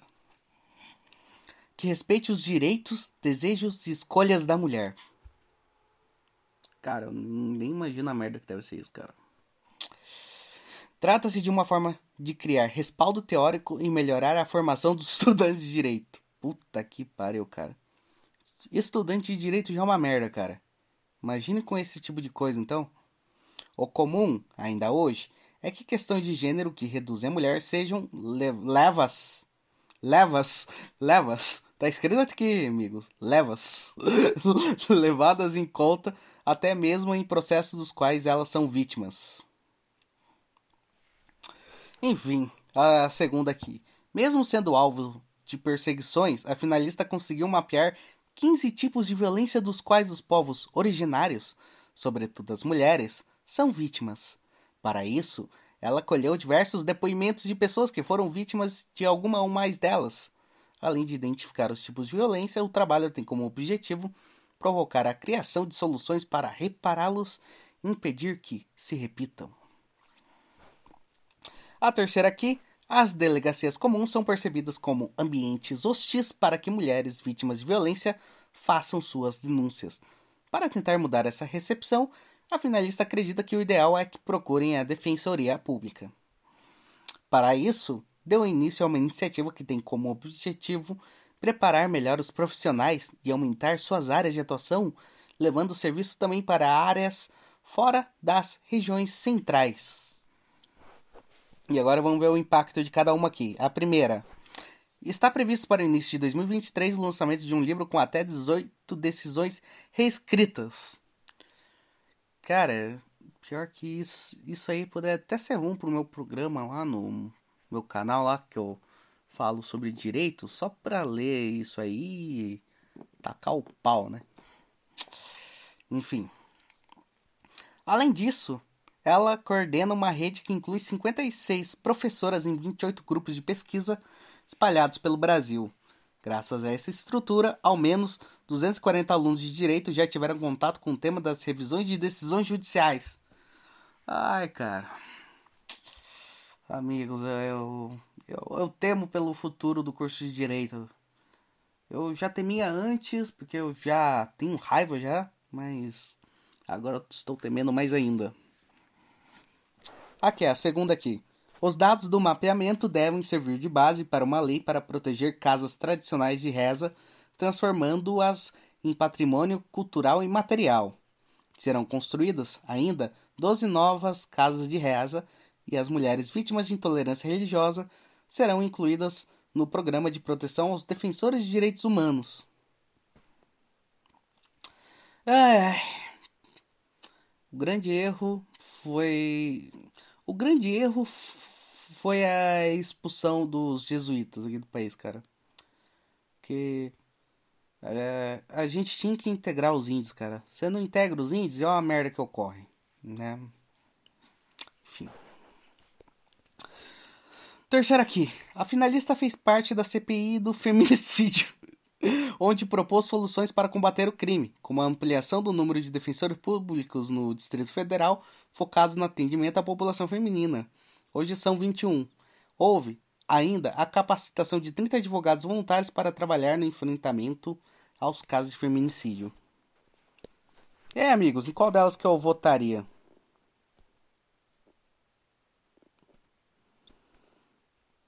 Em qual que vocês acham que valeria meu voto?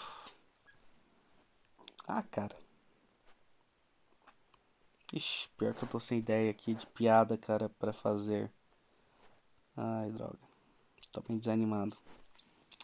É, esse podcast aqui vai ter corte pra caralho. Porque, puta que pariu. Toda hora eu vou cortar isso aqui. É meia hora, né? Enfim. Então foda-se se eu falar bosta. Se eu for escolher uma para votar, qual que eu escolheria? Hum, hum. Puta que pariu, cara. Não sei qual fez menos bosta. ah, é, eu. Hum. Ah. Vamos para a próxima categoria aqui, depois eu penso nessa. Próxima categoria: conscientização e acolhimento. A violência contra mulheres e meninas é um drama que está arraigado na cultura brasileira. A ausência de educação sexual desde cedo, o desconhecimento sobre o próprio corpo e os limites do corpo do outro, a confusão entre amar e controlar, entre outros tantos problemas, acabam fazendo com que crimes sejam banalizados. Filhas, esposas, netas, enteadas e irmãs vivem sob o mesmo teto, comem na mesma mesa que seus agressores. Muitas gestam e dão luz a é, dão luz filhos deles. Porra, cara. Porra! Não, não, não, não, não bastava só colocar um A aqui, não, antes do filhos. Ah, confundi eu aqui, que estou lendo. Muitas gestam e dão a luz a filhos deles. Ou muitas gestam e dão luz a filho, aos filhos deles, né? Eu acho que aos filhos, né? Melhor, né? Muitas gestam e dão luz aos filhos deles. Só que. Porra, puta que pariu, cara. Ok. Continuando. Outras enfrentam clínicas clandestinas ou tribunais para poder é, assassinar crianças no ventre. Enfim, utilizar outra palavra, mas eu, utilizo eu decidi utilizar o termo mais correto aqui. Né? Enfim, continuando. De acordo com dados do Fórum Brasileiro de Segurança Pública, entre março de 2020, mês que marca o início da pandemia de, do corongão no país, e dezembro do ano passado, foram registrados 2.451 feminicídios no Brasil e mais de 100 mil casos de rape de colheres e meninas. Não sei porque eu falei colheres, mas enfim, foda-se. É para mudar cenários assim que trabalham as finalistas da categoria Conscientização e Acolhimento do Prêmio Inspiradores 2022. Em São Paulo, a médica Tal criou protocolos para que os serviços públicos de saúde possam atender as vítimas de violência com os cuidados específicos que a condição exige. Em Rondônia, caralho, uma pessoa de Rondônia aqui. A psicóloga Tal idealizou uma organização não governamental para combater principalmente o rape de meninas por seus familiares. Em Belo Horizonte, a psicóloga Tal elaborou uma metodologia que guia o processo terapêutico de mulheres que estão em relacionamentos abusivos ou têm sequelas depois de ter saído de um. Conheça a seguir a história de cada uma delas e, ao final da reportagem, escolha a sua favorita e vote. A primeira aqui é véia, tem 59 anos, médica, criadora de protocolo para atendimento a mulheres em situação de violência. A segunda, de 33, parece mais velha. Fundadora da organização não governamental Associação Filhas do Boto Nunca Mais. Um salve aí, Boto Cor-de-Rosa. É, Boto Cor-de-Rosa. Não, não quer. Não quer. Essa daí é sua adversária, cara. Ela não quer que você tenha filhos, cara. Coitado do Boto Cor-de-Rosa. A terceira aqui, de 36 anos. Caralho! Essa aqui de 36 parece mais nova do que a de 33, cara. Caralho!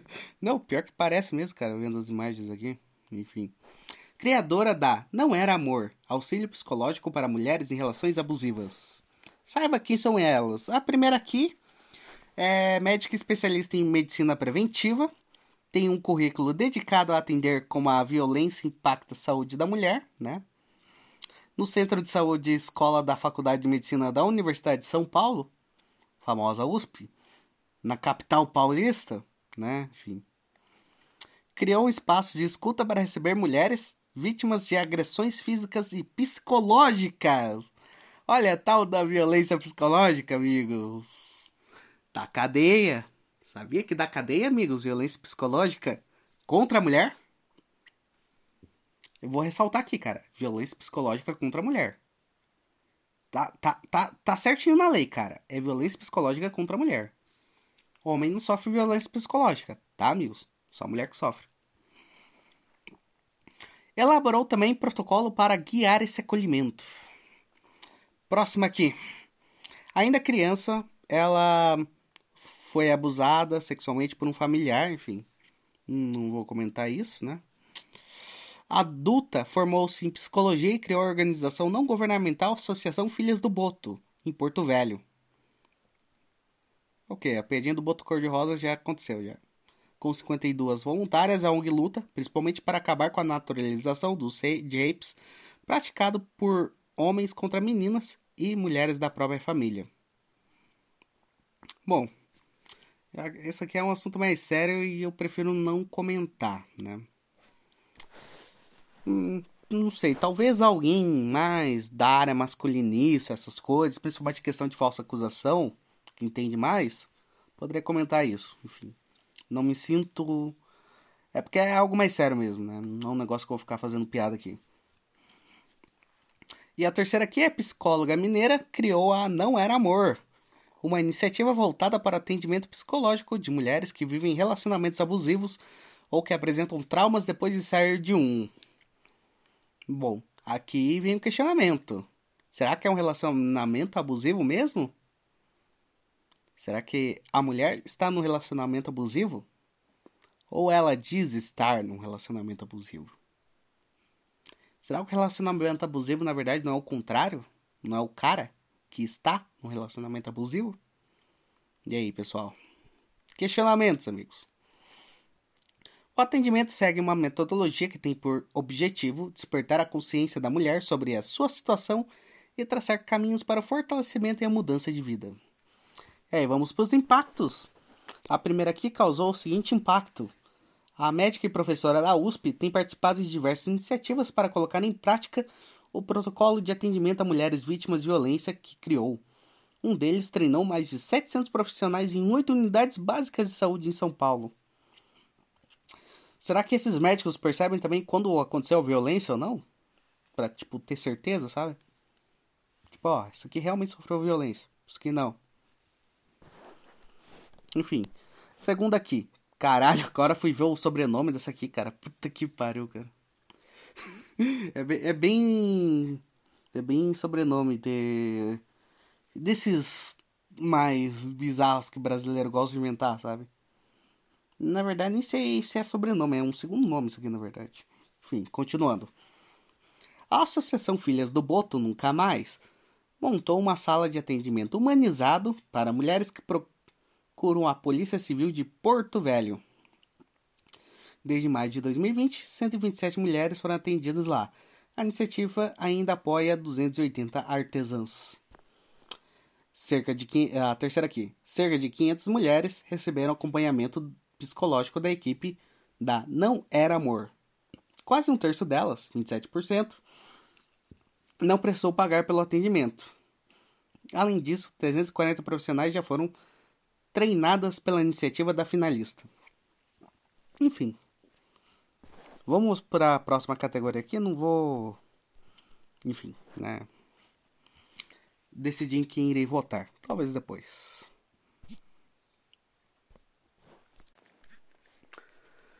Ok. Próxima matéria aqui. Matéria não. Próxima categoria aqui. Informação para a vida. Os métodos de diagnóstico e terapia do câncer de mama já evoluíram muito. Até mesmo pessoas que precisam conviver com cânceres sem possibilidade de cura têm à disposição uma ampla gama de alternativas para ter qualidade de vida. Nada disso adianta, porém, se as informações sobre os avanços não chegarem às mulheres, sejam pacientes ou não. Estar por dentro das novidades e possibilidades incentiva a realização de exames de rotina, o engajamento no tratamento e permite fazer escolhas e cobrar de médicos e autoridades os direitos de acesso à saúde. As três finalistas da categoria Informação para a Vida, do Prêmio Inspiradoras 2022, trabalham nesse sentido. Elas têm como objetivo promover maior conhecimento sobre a doença e, com isso, tornar mais suave o percurso de mulheres que precisam enfrentá-la. Convivendo há 11 anos com câncer meta metastático, câncer metastático, não sou conhecedor de medicina, então irei pesquisar isso aqui. O câncer é considerado metastático quando ele sai do seu órgão de origem, por exemplo, o câncer de mama que vai para o pulmão, o câncer de próstata que vai para os ossos. Os fatores que fazem com que alguns tumores se alastrem e outros não, ainda não são totalmente compreendidos. Complicado. Há quanto tempo? 11 anos? Caralho! 11 anos convivendo com isso. Não, essa daí tá. Essa daí é realmente uma sobrevivente. Tá. Ela ela dissemina informação sobre cuidados paliativos e qualidade de vida para pessoas que estão em condição semelhante à dela. A segunda aqui, que já concluiu seu, tra seu tratamento e está grávida, tem como foco falar sobre o assunto com outro grupo de mulheres, as negras. Já a terceira acredita no poder da arte e da expressão corporal para encarar o tratamento. Eu, eu, eu agora fiquei curioso para saber o que, que é essa arte aí.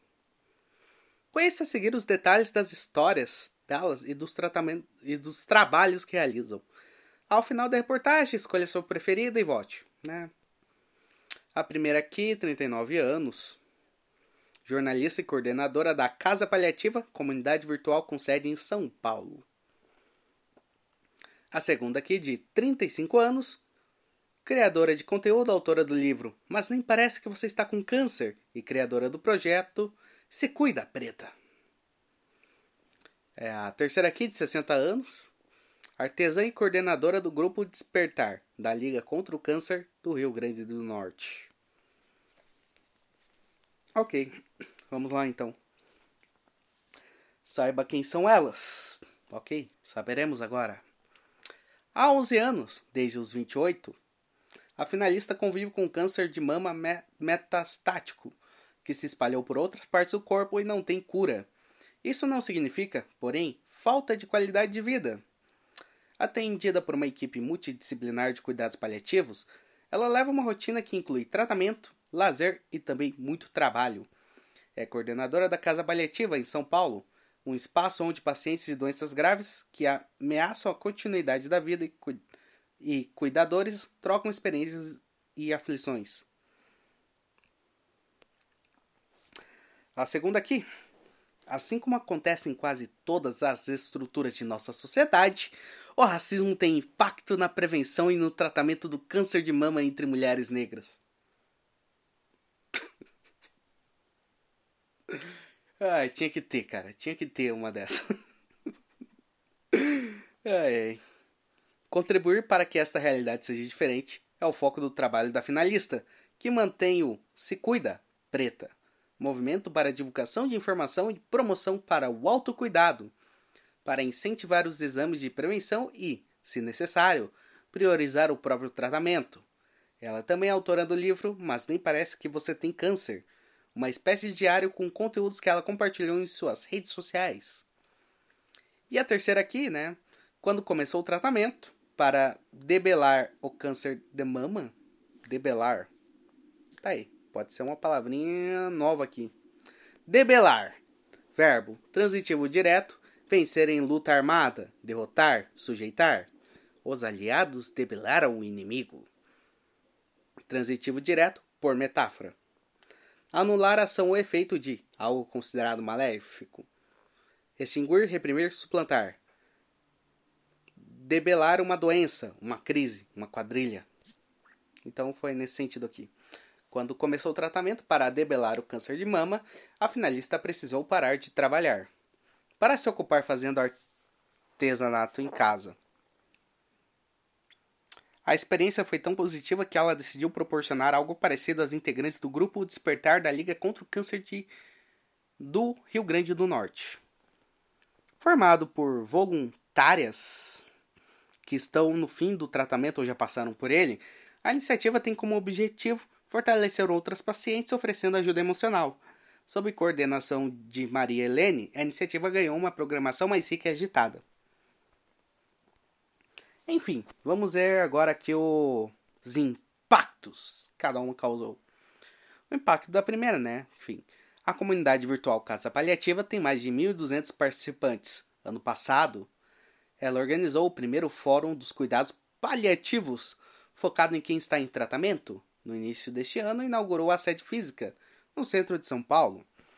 A segunda, aqui no Se Preta, conscientiza mulheres negras sobre o câncer de mama, com histórias de pacientes e estudos baseados em produção científica.